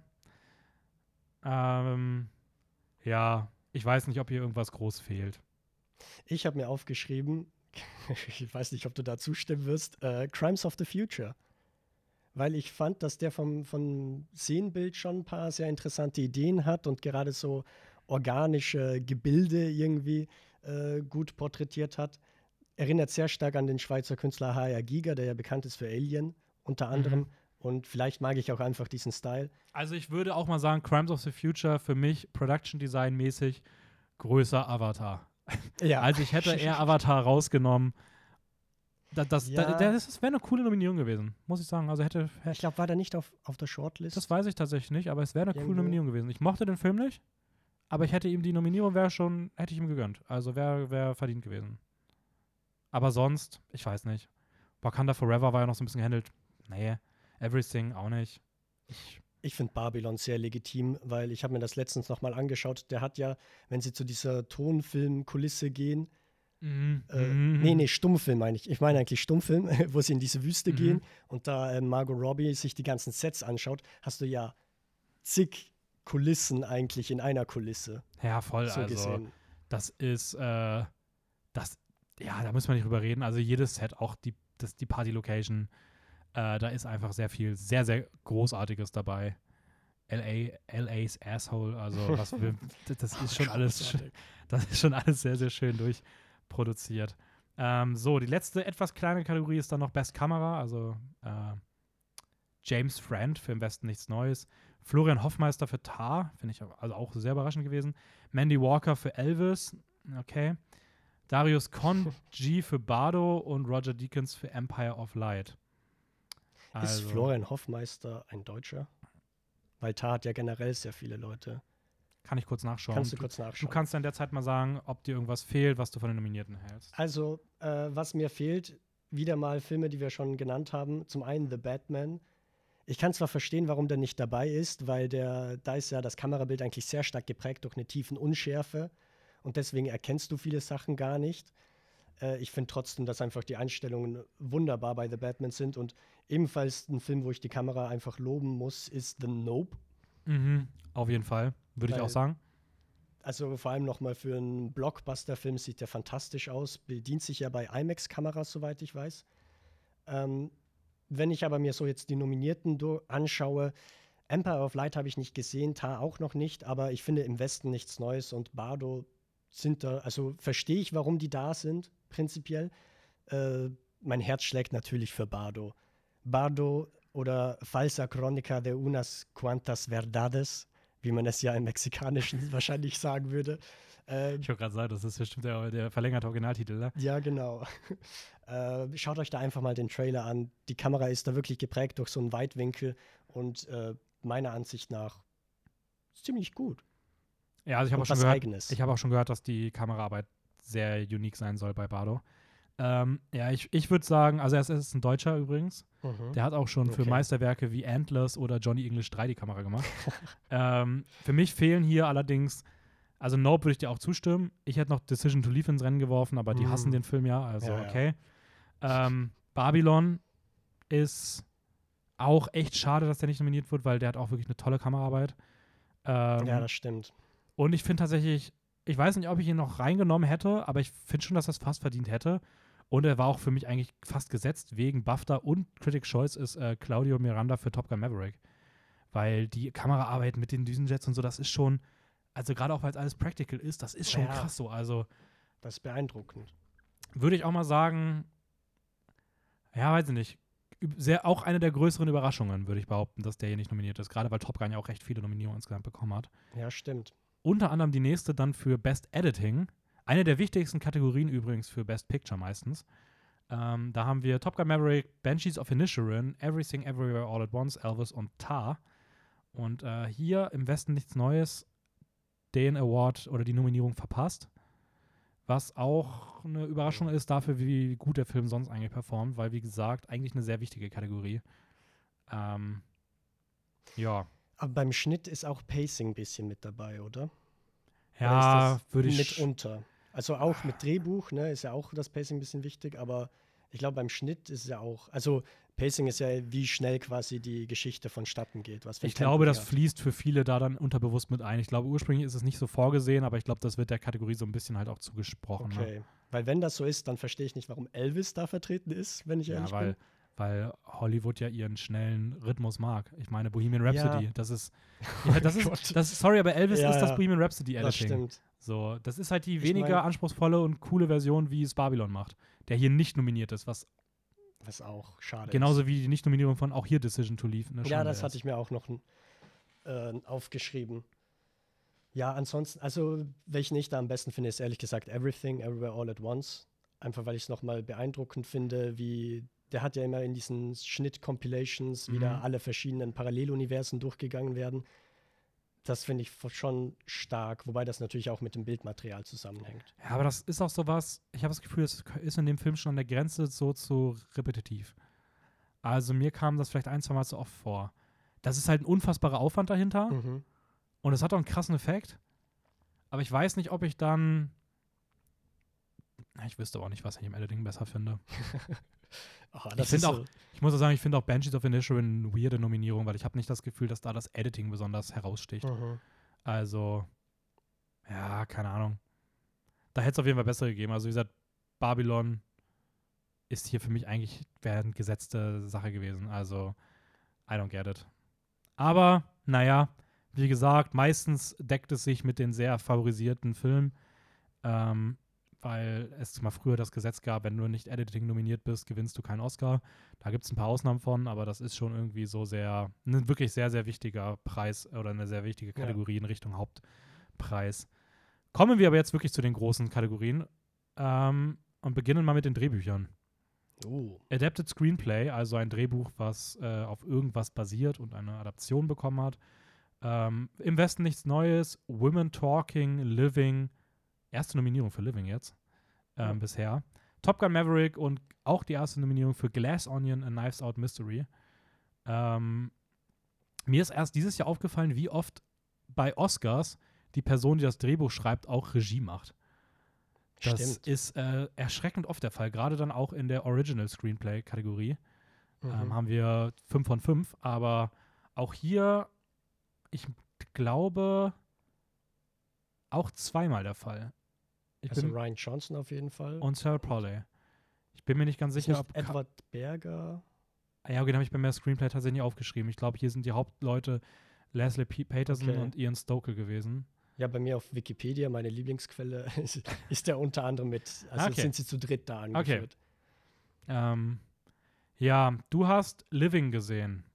Würdest du Living, Living würdest du Living an der Stelle fürs Drehbuch nominieren? Das Ding ist ja, Living basiert auf einem Akira Kurosawa-Film. Oh, okay. Vom japanischen Regisseur. Der Film heißt Ikiro von 1952. Darum ist es eben ein adaptiertes Drehbuch. Glaubst du, da schwingt so ein bisschen der Akira Kurosawa ja, halt mit? Ja, okay. definitiv. weil, also ich muss jetzt sagen, es regt mich jetzt nicht auf oder sowas, dass der Film da nominiert ist, aber ich fand ihn jetzt auch nicht so gut. Vor allem, äh, wenn es um dieses Fortschreiten der Geschichte geht dachte ich mir, er weiß manchmal nicht genau, worauf er hinaus will ne, und ist da schon ein bisschen träge. Und auch von den, was einerseits dazu passt zum Inhalt, weil es geht eben um einen Regierungsbeamten, der mega alt ist, der aber irgendwann mal merkt, okay, in der Arbeit finde ich eigentlich nicht das Glück der Welt und ich habe eigentlich fast mein ganzes Leben für Arbeit verschwendet. Ne? Das ist so ungefähr das Grundmotto. Aber ja, es ist bei mir so ein Kopfnicken irgendwie, bei dem ich sage, ja, ist in Ordnung, dass er nominiert ist, hätte ich aber jetzt nicht unbedingt gebraucht. Okay, ich wollte mich tatsächlich auch gerade fragen, ähm, um was es in dem Film geht. Also perfekt, das war ja sehr gut. Ich meine, Frage vorausgenommen. Dazu kommen wir auch noch später zu dem Film nochmal bei den mhm. besten Hauptdarsteller. Ähm, ich muss sagen, bei der Kategorie, was ich nicht nachvollziehen kann, ist Top Gun Maverick. Also für Screenplay muss ich auch sagen, verstehe ich es auch nicht. Ja, eben. Also für äh, mhm. technische Nominierung alles finde ich gut. Aber gerade beim Screenplay denke ich mir, also das ist irgendwie ein Remake vom ersten Teil fast schon. Ja, also den hätte ich auch gestrichen. Die anderen finde ich okay. Living kann ich nicht einschätzen. Ähm, Ich finde, es ist sehr gut für Glass Onion, dass der als adaptiertes Drehbuch gilt. mhm. Weil das ist ja eine Fortsetzung, deswegen ist er ja in dieser Kategorie, glaube ich, vertreten. Im Prinzip, weil ich glaube, er basiert auf nichts, oder? Oder basiert er auf etwas? Stimmt, irgendwie müsste der ja eigentlich, ich weiß gar nicht. Ich glaube, Fortsetzungen zählen auch, weil Top Gun Maverick ist ja auch eine Fortsetzung, True. so gesehen. Ähm, und Glass Onion hat eigentlich wenig, ausgenommen vom Hauptdarsteller und dem generellen Vibe, wenig mit äh, dem Vorgänger Knives Out zu tun. Deswegen glaube ich, dass sich Ryan Johnson da sehr drüber freut, dass das in die Kategorie kommt. Ähm, Ja, ich glaube, die andere ist auch deutlich stärker gewesen, da wäre es nicht reingegangen. Ja, auf jeden Fall. Aber ich finde auch, also es gibt viele Stimmen, die sagen, im Westen nichts Neues ist da jetzt nicht so verdient. Ich muss sagen, ich kenne jetzt nicht den Roman, auf den der basiert. Ist ja ein Klassiker aus Deutschland. Ähm, aber ich mochte eigentlich, weil bei dem ist es ja so, dass diese Szenen mit, diese Diplomatenszenen mit Daniel Brühl eigentlich gar nicht aus dem Buch kommen, sondern von diesem Film quasi erfunden wurden. Und ich mochte die prinzipiell schon, weil sie nochmal eine andere. Perspektive eigentlich Weil ich bringen. fand die tatsächlich mit Abstand die größte Schwäche des Films. Ja, das habe ich öfters gehört. Ähm, ja, aber also ich finde trotzdem, also ich muss schon sagen, gerade auch wenn der Summe so ist, ist es schon okay und dafür, dass die, dass die Kategorie nicht so stark ist. The Whale war, war für viele sehr überraschend, dass der hier nicht dabei ist. Hm, stimmt. Ähm, hätte ich persönlich auch, auch nicht gesehen, muss ich sagen. Bin jetzt auch nicht der größte The Whale-Fan. Ist für mich okay, dass der nicht drin ist. Hat mich auch an anderer Stelle sehr gefreut. Ähm, wer für mich hier absolut fehlt, ist äh, Rebecca Lankiewicz für She Said. Hat Ach, auch okay. Critics' Choice, ähm, Writers Guild, ähm, BAFTA und alles eigentlich bekommen. Also auch riesig überall nominiert worden. Wäre für mich hier vielleicht sogar auch vom, wenn es darum geht, welches Drehbuch ich am besten finde, vielleicht sogar das Beste. Und weiß ich nicht, schon, aber aber auch, wie gesagt, She Said ist dann der dritte im Bunde aus Decision to Leave und, äh, und was habe ich gerade noch gesagt? Und The Women King, denen einfach keine Nominierung gegönnt wurde. Ja, das stimmt. ähm, Was ich noch in der Kategorie gesehen hätte, wäre tatsächlich Guillermo del Toros Pinocchio. habe ich mir Muss ich einfach noch mal sagen, weil ich es fantastisch finde, wie der das, wie der diese alte Geschichte irgendwie einbindet in eine andere Zeitebene. Dann können wir uns darauf einigen, dass wir Top Gun rausnehmen Yes. und dass wir Living rausnehmen. Ja, von mir Und aus. die beiden wären dann bei uns drin. Original Screenplay haben wir wieder fünf große Namen, Mhm. Beziehungsweise vier große Namen und einen Namen, den wir jetzt das erste Mal haben, nämlich Banshees of Inisherin, Everything Everywhere Tar, Fablemans und äh, Ruben Östlund für Train of Sadness, der wahrscheinlich viele sehr überrascht haben Ja, auf wird. jeden Fall. Ähm, ich muss aber auch sagen, von den großen Namen, es, ich hätte nicht gewusst, was sonst der fünfte sein soll, weil es fehlt nicht wirklich was. Ich persönlich vermisse hier natürlich auch, ähm, wenn es ums Drehbuch geht, sehr, sehr sicher. Okay, ich wüsste aber nicht, welchen ich streiche. Ich finde, die Kategorie ist tatsächlich sehr schwer, weil ich habe Tar und Fairbanks nicht gesehen. Mhm. Ich vermisse natürlich Aftersun ähm, von Charlotte Ja, Wells stimmt. und natürlich auch Park Chan-wook, Decision to Leave. Aber es ist für mich trotzdem eine gute 5. Ja, ich finde, da kann man auch nicht viel meckern drüber. Ich glaube, mein Herz schlägt am meisten für Banshees auf Sharon. Weil ich einfach finde, dass Ja, der im Gegensatz sagen. zu den ganzen anderen, ne, die ganzen anderen beschäftigen sich sehr mit globalen und existenziellen Problemen, was auch interessant ist. Gut, Existenziell ist ja in Banshees nicht vorhanden. genau. Nee, aber der kümmert sich eben um das Private und das finde Ja. ich sensationell, wie der das macht. Obwohl man sagen muss, ähm, Spielberg, also Fablemans und Tar haben wir noch nicht gesehen. Wer weiß, wie die Ja, da an der Stelle noch stimmt. kommen. Weil ähm, die werden wir auch wahrscheinlich erst kurz vor den Oscars sehen, weil die kommen erst ein, zwei Wochen vorher raus. Aber ich glaube, die beschäftigen sich auch mit dem Leben als Ganzes. So mit dem Verrücktwerden oder mit Ja. kindheitlichen Erinnerungen. Ne? Und Banshees of Inisherin ist halt so subtil und so klein, aber trotzdem sagt er sehr viel aus. Und das finde ich fantastisch. Würde ich aber auch, ich würde da, also mein, mein Herz würde auch für, für Banshees an der Stelle schlagen. Ähm, weil ich das Screenplay wirklich gut finde. Ähm, Directing, Mhm. beste, beste Regie, haben wir die Daniels für Everything. Ähm, Spielberg mal wieder für Fablemans, aber auch eins seiner persönlichsten Werke, also wahrscheinlich okay, dass er hier nominiert wird. äh, Todd Field für Tar, den ich übrigens immer verwechselt mit äh, dem Dude, der äh, Joker gemacht hat. Todd Phillips. Todd Phillips, ja. Todd Phillips. Ja, ist halt die der Tots. Vorname. Ich finde, die sollten sich Die zusammentun. Die Daniels und die Wie die. Daniels. Ja, perfekt. Äh, Martin McDonough für Banshees und Ruben Östlund auch an der Stelle für Triangle of Sadness, der dann schon bei den Big-Kategorien auch ordentlich abräumt, Triangle. Also Ja, überraschend. ähm, ziemlich cool. Irgendwas für dich drin, was du nicht verstehen kannst? Äh, ist ein bisschen schwierig, weil wir zwei, Zwei Filme da nicht gesehen, ebenfalls ja. nicht gesehen haben. Aber von den dreien finde ich es alles gerechtfertigt. Ich muss auch ganz ehrlich sagen, ich tue mir ein bisschen schwer mit der Kategorie, weil natürlich immer die Frage ist, okay, wie äh, differenzierst du jetzt die Regiearbeit von den ganzen anderen Arbeiten? Mhm. Weil ein Regisseur, eine Regisseurin äh, kümmert sich ja quasi um alles und verbindet irgendwie alles miteinander und setzt quasi den Stil vor. Von daher, hey, ich bin mit allem fein, wenn ich Gibt es irgendwas für dich, was trotzdem fehlen würde? Och, ich glaube das auch nicht, wenn ich ehrlich bin. Ist es bei dir, hast du einen, eine Regie?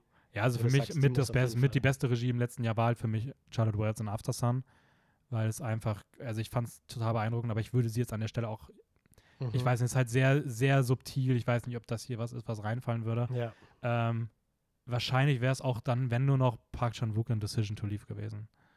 Aber ich wüsste jetzt auch nicht, wen ich dafür setzen müsste. Ich würde hoffen, dass ich Ta oder Fablemans nicht so sehr mag, um einen davon streichen zu können.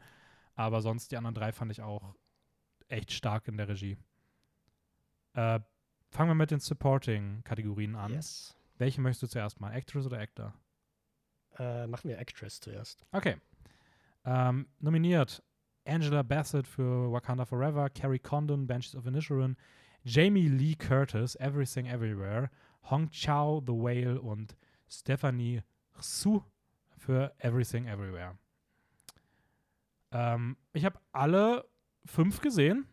Stimmt, ich auch. Welchen davon fandst du persönlich am, am besten? Wer fehlt dir?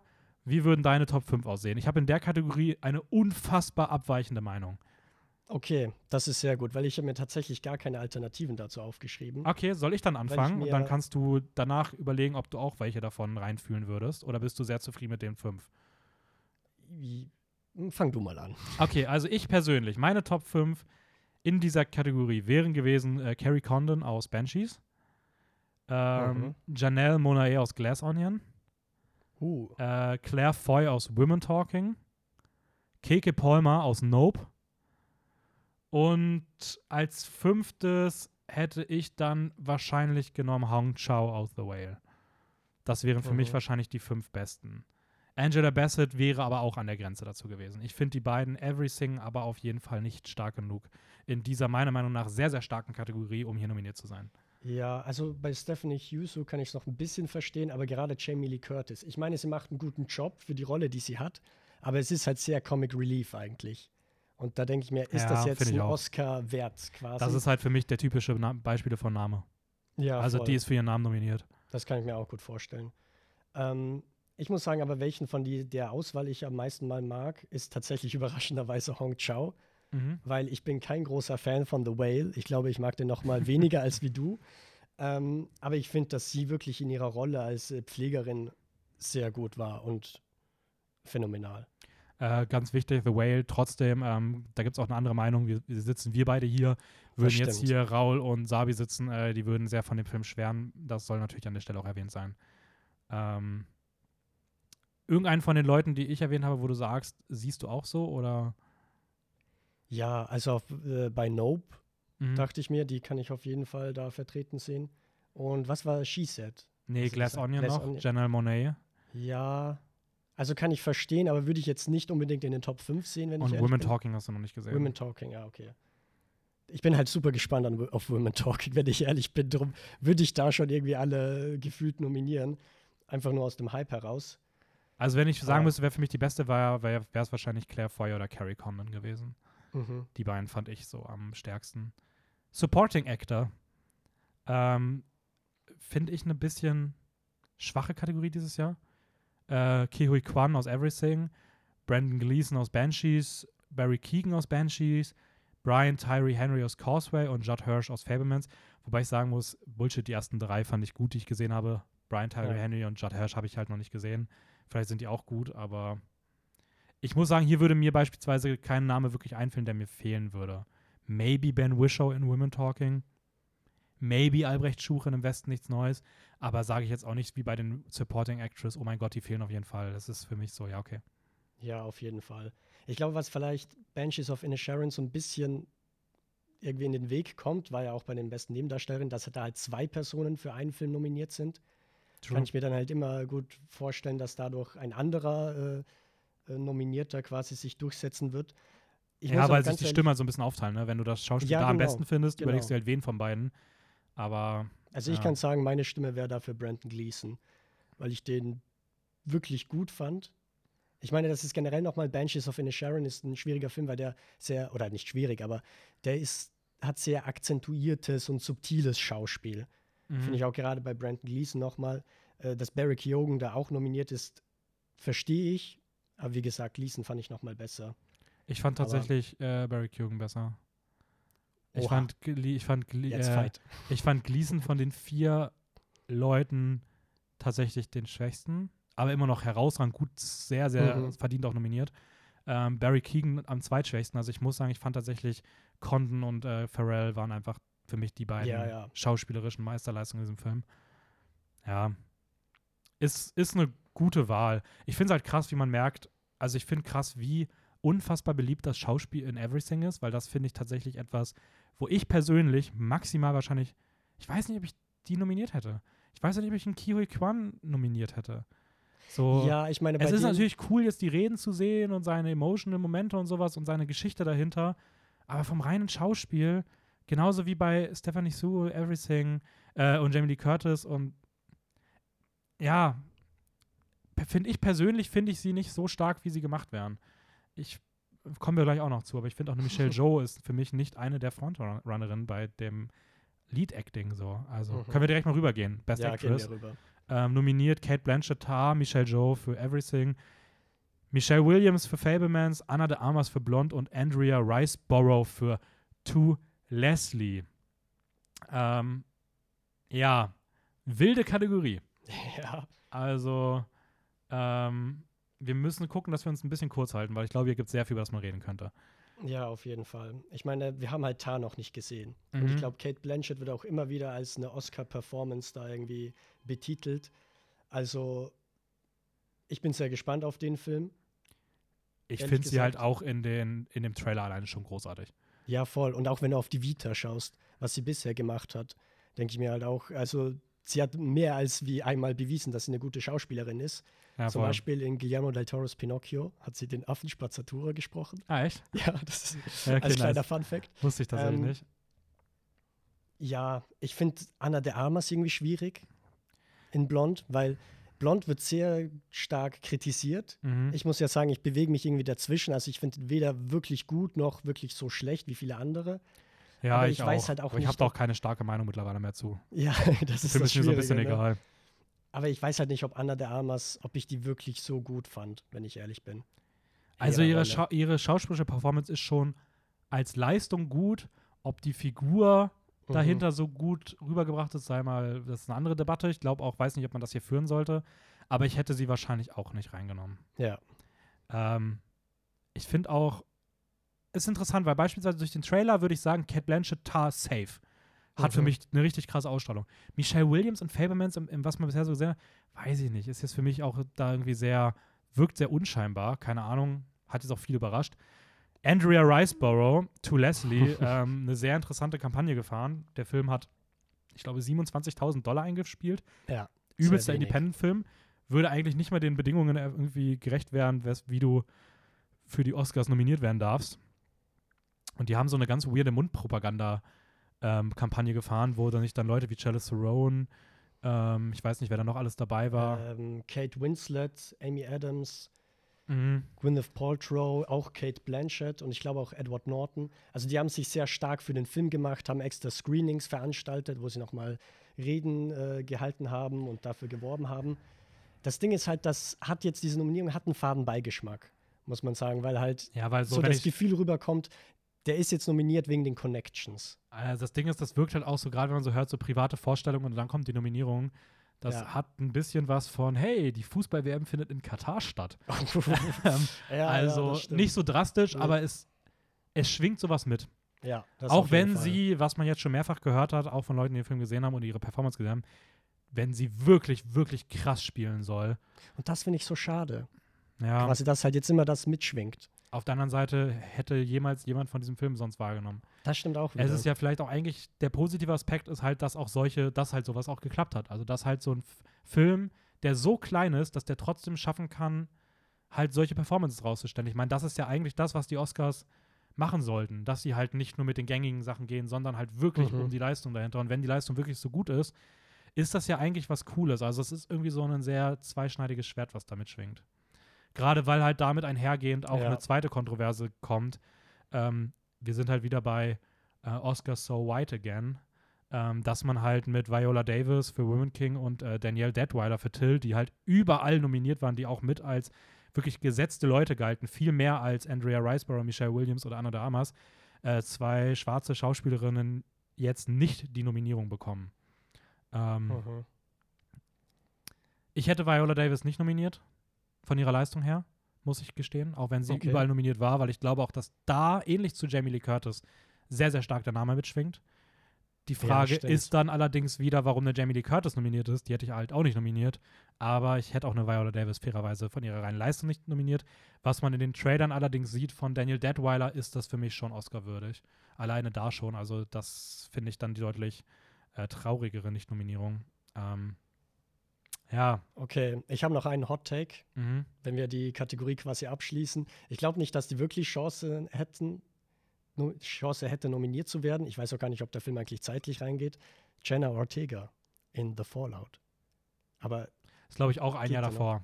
scheiße, okay. Aber wäre für, mich mind. auch, wäre für mich auch würdig. Ich hätte noch Tang, Tang Wei für Decision to Leave. Ähm, und wer für mich natürlich Hm. absolut fehlt, und das wäre auch möglich gewesen, locker, ist natürlich Margot Robbie in Babylon. Ich finde, das ist ja, eine, das stimmt. ist für- für mich sogar bisher von denen, die ich gesehen habe, die beste Performance. Ähm, ich kann mir vorstellen, dass Kate Blanchett für mich vorbeigehen würde, aber ich finde Babylon, also ich finde Margot Robbie krass dort. Okay. Best Actor. Hui, Ähm, nominiert sind Austin Butler für Elvis in Elvis, Brandon Fraser im Fatsuit in The Whale, Colin Farrell in Banshees of Inisherin ohne Fatsuit im Vergleich zu äh, Batman, stimmt. Paul Mescal in Aftersun und Bill Nighy in Living. Ich möchte callen, ich habe in dieser Kategorie äh, fünf von fünf richtig gehabt, weil ich habe mich Uh. geweigert, Paul Mescal rauszunehmen. Ich habe gehofft, dass der Oha. das dass der das durchzieht. Und ich freue mich so sehr, dass Aftersun zumindest eine Nominierung Ja. hat. Da hat das Herz mitgesprochen. Da hat das Herz mitgesprochen. Ähm, Ja, also generell, ich finde, die Kategorie ist jetzt schon stark. Meiner Ansicht nach. mhm. Ähm, Aber ich finde, es gibt fast. Also, ich finde, die Top-Leute sind stark. Ich weiß nicht, findest du Bill Nighy würdig? darüber können wir jetzt gerne, also da muss ich eine längere Antwort für geben. Okay. Das Ding ist halt bei Bill Nighy, man hat immer wieder so Schauspieler, bei denen man sich denkt, okay, die sind jetzt alt und deswegen willst du sie nominieren. Die haben auch in einem Film mitgespielt, wo es um Alter, wo es um Leben und Trauer Mhm. und so geht. Und ich finde den schon gut im Film, aber es ist halt immer noch mal so dieser Hintergedanke, dass es sich jetzt mehr wirklich so eine Art Ehren-Oscar handelt. Ja, Und ich glaube nicht, dass er das den Vibe habe ich auch bekommen, deswegen hätte ich den gestrichen, auch wenn ich den Film nicht kenne. Ich habe mich aber richtig schwer damit getan, eine andere fünfte Person zu finden.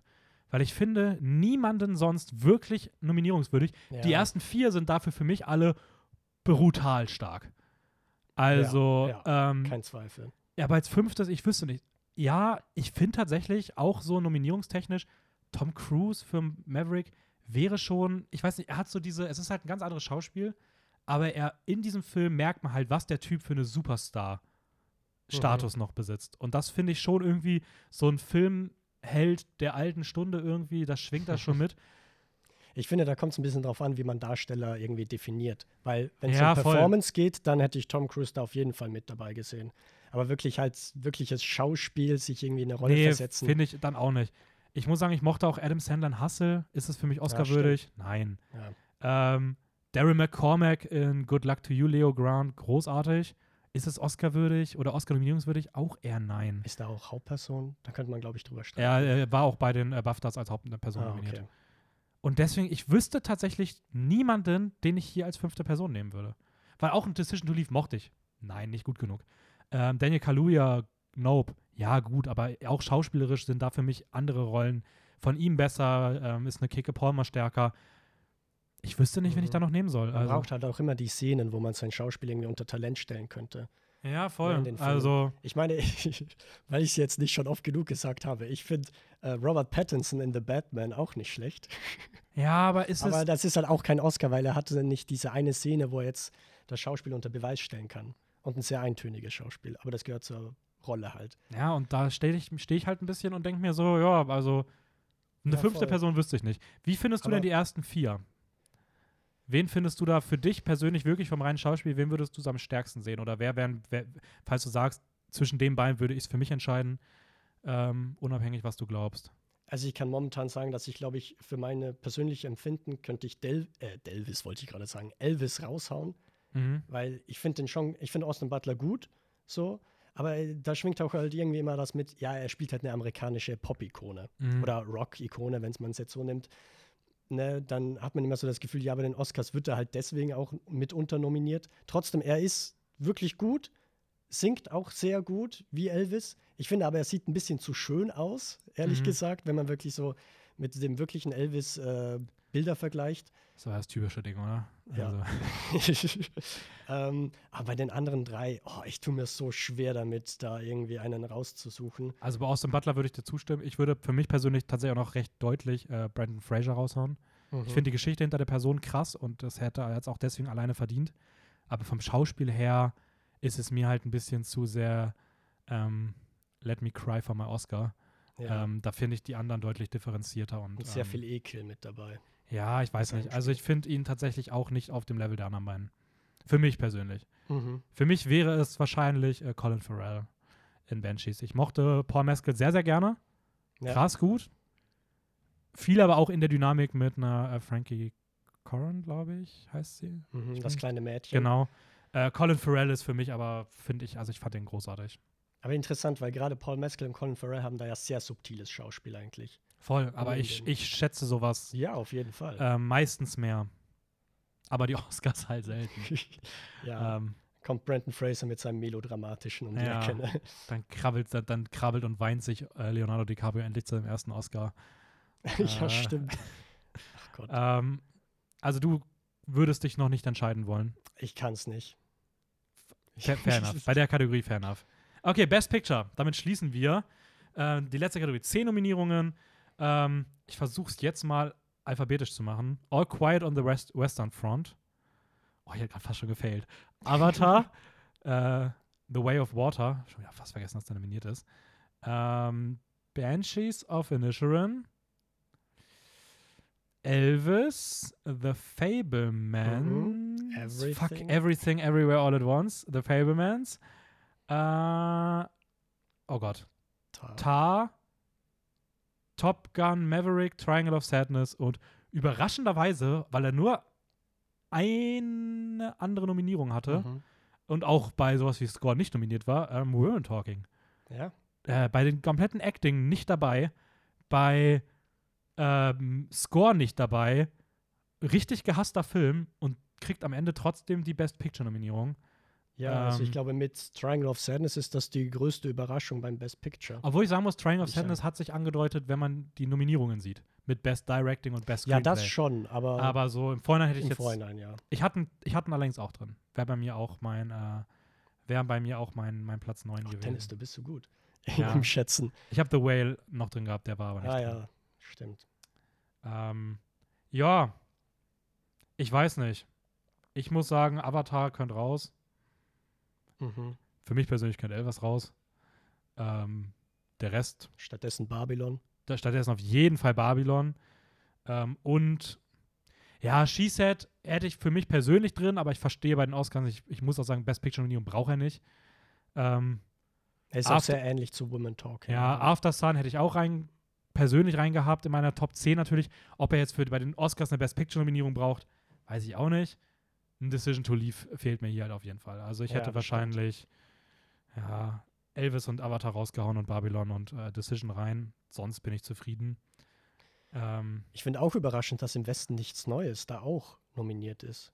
Also generell über die Anzahl von den Nominierungen bin ich sehr überrascht. Aber auch nochmal für den Hauptpreis, für Best Picture. Ich glaube zwar nicht, dass er gewinnen wird, ne? aber trotzdem. ja, er ist ja auf Platz, er hat ja neun, äh, neun Nominierungen insgesamt bekommen. Ich glaube, das Ding ist, im Westen nichts Neues hat halt übelst krass von diesem BAFTA-Hype pro, pro, Mhm. profitiert. Ich meine, 14 Nominierungen, äh, Frontrunner dort. Ähm, das ist halt einfach so ein Aushängeschild. Ich glaube, das hat halt einfach noch die Stimme hochgezogen. Und ich bin echt mal, echt mal gespannt. Also, ich weiß nicht, wird ihn noch nicht abstempeln? Kann sein, dass der wirklich eine Über auch eine Überraschung wird. Ähm, aber ja, Rekord. Äh, deutscher, erster deutscher Film, der für Best Picture nominiert ist. Ja, das stimmt. Und, wenn ich mich nicht täusche, auch äh, der Film mit den meisten, der, Deu der, der deutsche Film mit den meisten Nominierungen bei den Oscars bisher. Äh, mit seinen neuen. Also starke Anzahl. zwei, zwei Rekorde aufgestellt. Fehlt dir irgendwas Best Picture-mäßig oder Also ich muss sagen, von diesen Oscar-Blicken sind eh schon, aus diesem Oscar-Blick sind eh schon alle nominiert, beziehungsweise hast du jetzt schon die ganzen genannt. Für mich persönlich wäre The Batman mit dabei gewesen. ich muss, ich, ich komme mir so dumm vor, weil ich gefühlt bei jeder Kategorie diesen Namen irgendwie nenne. Ja, aber ansonsten, ich meine, was mich auch noch letztes Jahr übelst äh, irgendwie gepackt hat, ist jetzt äh, No Bears, ein iranischer Film Mhm. von Shafar Panay, aber dass der jetzt da nicht irgendwie vertreten ist, finde ich auch logisch. Der ist nicht so ein Oscar-Anwärter, sondern eherlich für Filmfestspiele. Von Ja. daher, ja, also ich finde jetzt die beiden Os äh, die beiden Blockbuster, die hier nominiert sind, kann man sich fragen, ob das wirklich so, ob es das braucht, ob da nicht vielleicht etwas wie RRR. welche beiden meinst du? Also du meinst Ich meine Avatar? Avatar und äh, Top Gun. Ah, ich muss sagen, Maverick, finde ich, hat schon verdient, hier zu sein. Also, das ist halt practical gemachtes Action-Kino Ja, vom schon. Allerfeinsten. So. Also, der ist so dieser eine Moment von Batman, wenn, der, wenn das Batmobil startet, ist das als Film. So, also, der hat, Ja, das stimmt. das, das, ich weiß nicht, das ist schon ein Achievement in diesem Genre natürlich, was irgendwie schon ähm, ein Aushängeschild war. Und Ein Fortsetzung nach 36 Jahren musste auch erstmal machen, die besser ist als gefühlt alle anderen Fortsetzungen, die sonst so rauskommen. Ja, ist halt immer so die Frage, unter welchem Blickpunkt du eigentlich Best Picture dir anschaust. Ja, Ne, weil, keine Ahnung, ich hätte mir, ich hätte es jetzt als Gesamtwerk quasi versucht anzuschauen. Und da kommt zum Beispiel jetzt bei mir persönlich äh, Top Gun nicht so gut weg. So vom Technischen alles ultra gut, Mhm. ne? Und auch wirklich so ein bisschen dieser Wunsch, dass mehr Hollywood-Blockbuster wieder in diese Richtung gehen, dass sie mehr auf Practical Effects setzen, das ist keine Frage. Aber von der Story fand ich den überhaupt nicht meins. Ja, kann, So ich, kann, kann ich aber verstehen. Was ist von, für, von den zehn Nominierten für dich der Film, dem du den Oscar geben würdest? Nicht unbedingt, Gott. weil es unterscheidet sich manchmal auch von dem, den man vielleicht am besten findet. Wie gesagt, wir kennen von den Nominierten, also ich kenne Tar und Fablemans noch nicht. Du müsstest ebenfalls Women Talking nicht kennen, wenn Ja, ich mich nicht genau. täusche. Ähm, Boah, also wenn alles nur, wenn jetzt die Academy zu mir kommen würde, Tobit, du machst das jetzt. Ich glaube, den Film, den ich am besten fand, ist tatsächlich Triangle of Sadness. mhm. Überraschenderweise. Obwohl ich äh, nicht so ein allzu großer Fan vom letzten Drittel des Films bin. Ähm, aber trotzdem, also was der in, davor alles macht. Also ich muss auch sagen, mein Lieblingsfilm von dem wäre Triangle of Sadness. Den Mhm. Oscar geben würde ich wahrscheinlich aber auch, da jetzt vielleicht der einzige Spoiler, so aktuell die beiden Frontrunner sind halt Everything und Banshees, so. Die scheinen halt die beiden Frontrunner zu sein. Vielleicht, vielleicht, ändert sich das noch. Ich würde es wahrscheinlich auch an einen von den beiden geben, weil mein, meine, mein Bauchgefühl würde mir sagen, ich würde es an Banshees geben, aber ich Mhm. glaube, Everything wäre schon so der Film, der den Best Picture Oscar am meisten verdient hätte, in dem Sinne, dass so ein Film, wenn der das gewinnen würde, das wäre irgendwie ein cooler Preis, weil da irgendwie so eine Art des Filmemachens hintersteckt mit diesem sehr, ja, es wirkt fast so wie, ja, wir machen Filme aus der Garage. So, Mhm. klar, mit deutlich mehr Geld, aber so dieses, wir bringen uns das mit YouTube-Tutorials bei, ist irgendwie so ein gechilltes Duo, die irgendwie da die Regie führen. Ich weiß nicht, irgendwie, irgendwie hat er was, wo ich sagen würde, das wäre so der, der den Oscar, finde ich, am meisten verdient hätte. Auch wenn mein Herz eigentlich sagen würde, Banshees würde ich ihm, glaube ich, mehr geben. Und Triangle war trotzdem der Film, den ich am besten fand, aber ich finde, ich weiß nicht, ob ich dem den Best Picture für Oscar, also Best Picture Oscar geben würde. So. Ja, ist auch schwierig. Aber wem ich ihn auf jeden Fall nicht geben würde, von denen, wäre auf jeden Fall Avatar. Das wäre so meine Nummer 1 Wahl. Weil, ja, keine Ahnung, warum der nominiert ist. Also das ist, äh, Ja, aber da kannst du doch genau das Gleiche sagen. wie ja, aber die Top scheinen ihn Gun. ja aber nicht mal zu mögen, Die- die weil die ihn ja nicht mal für Cine Sie ja, die, haben, die, haben ja, die haben ja Top Gun auch nicht für Cinematography äh, nominiert. Aber ich finde schon, dass Avatar auch underperformed hat. Also ich hätte dem mal deutlich mehr Preis, äh, Nominierungen gesehen. So, also das deswegen, Ja, aber ganz ehrlich, Avatar 2 ist ja jetzt mittlerweile der viert erfolgreichste Film. Glaube ich, hat die 2 Milliarden Grenze erreicht. Also ich glaube, der hat andere Probleme als wir Oscars. so.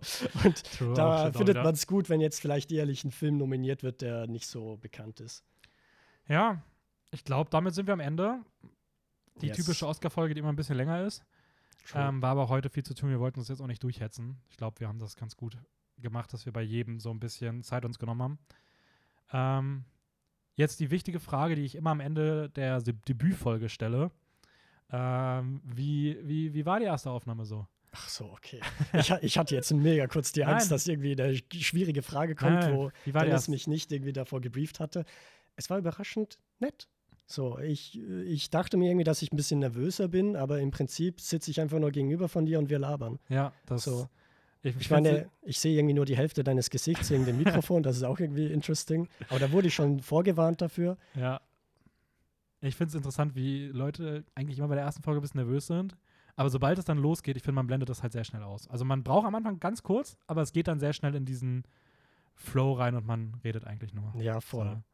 Ja, ähm, deswegen freut mich sehr, dass, es, äh, dass du da auch, äh, dass du nicht in der Nervosität festgehangen hast. Äh, du hast das sehr gut gemacht. Der Stelle ein kleines Lob, das kann auch noch festgehalten werden. Schulterklopfen. Ähm, wir machen das jetzt hier vorbei. Wir sehen uns dann ähm, wahrscheinlich, also ich bin erst in zwei Wochen, glaube ich, wieder dabei. Nächste Woche Mhm. machen dann Sabi und Raul. Es kommt ein bisschen was auf YouTube. Da bist du dann demnächst am ehesten vertreten. Ähm, da könnt ihr euch schon mal drauf freuen. Und ähm, ja, schaltet wieder ein. War mir wie immer eine Freude. Und wir reden an anderer Stelle noch mal ein bisschen über die Oscars. Yes. Ihr könnt auf jeden Fall noch ein bisschen was erwarten. Ja, ähm, das letzte Wort, wie immer, gebe ich natürlich ab und überlasse an dich. Ich verabschiede mich. Ciao. Wisst ihr, ich wusste, dass Dennis das macht, aber ich habe mich trotzdem nicht vorbereitet. Äh, drum bedanke ich mich auf jeden Fall fürs Zuhören und mache jetzt, warte, eine Trademark. Ich weiß nicht, ob Dennis das gut findet. Damit ihr auch noch nach dem Podcast etwas habt, worüber ihr nachdenken könnt, hier ein kleines Rätsel. Und ihr könnt das gerne per Instagram einschicken, falls ihr denkt, ihr habt die Antwort. Wir heißen Filmjoker-Wien. Und das Rätsel geht wie folgt. What is so fragile? Even saying its name will break it. Okay. Ciao. Ciao, ciao.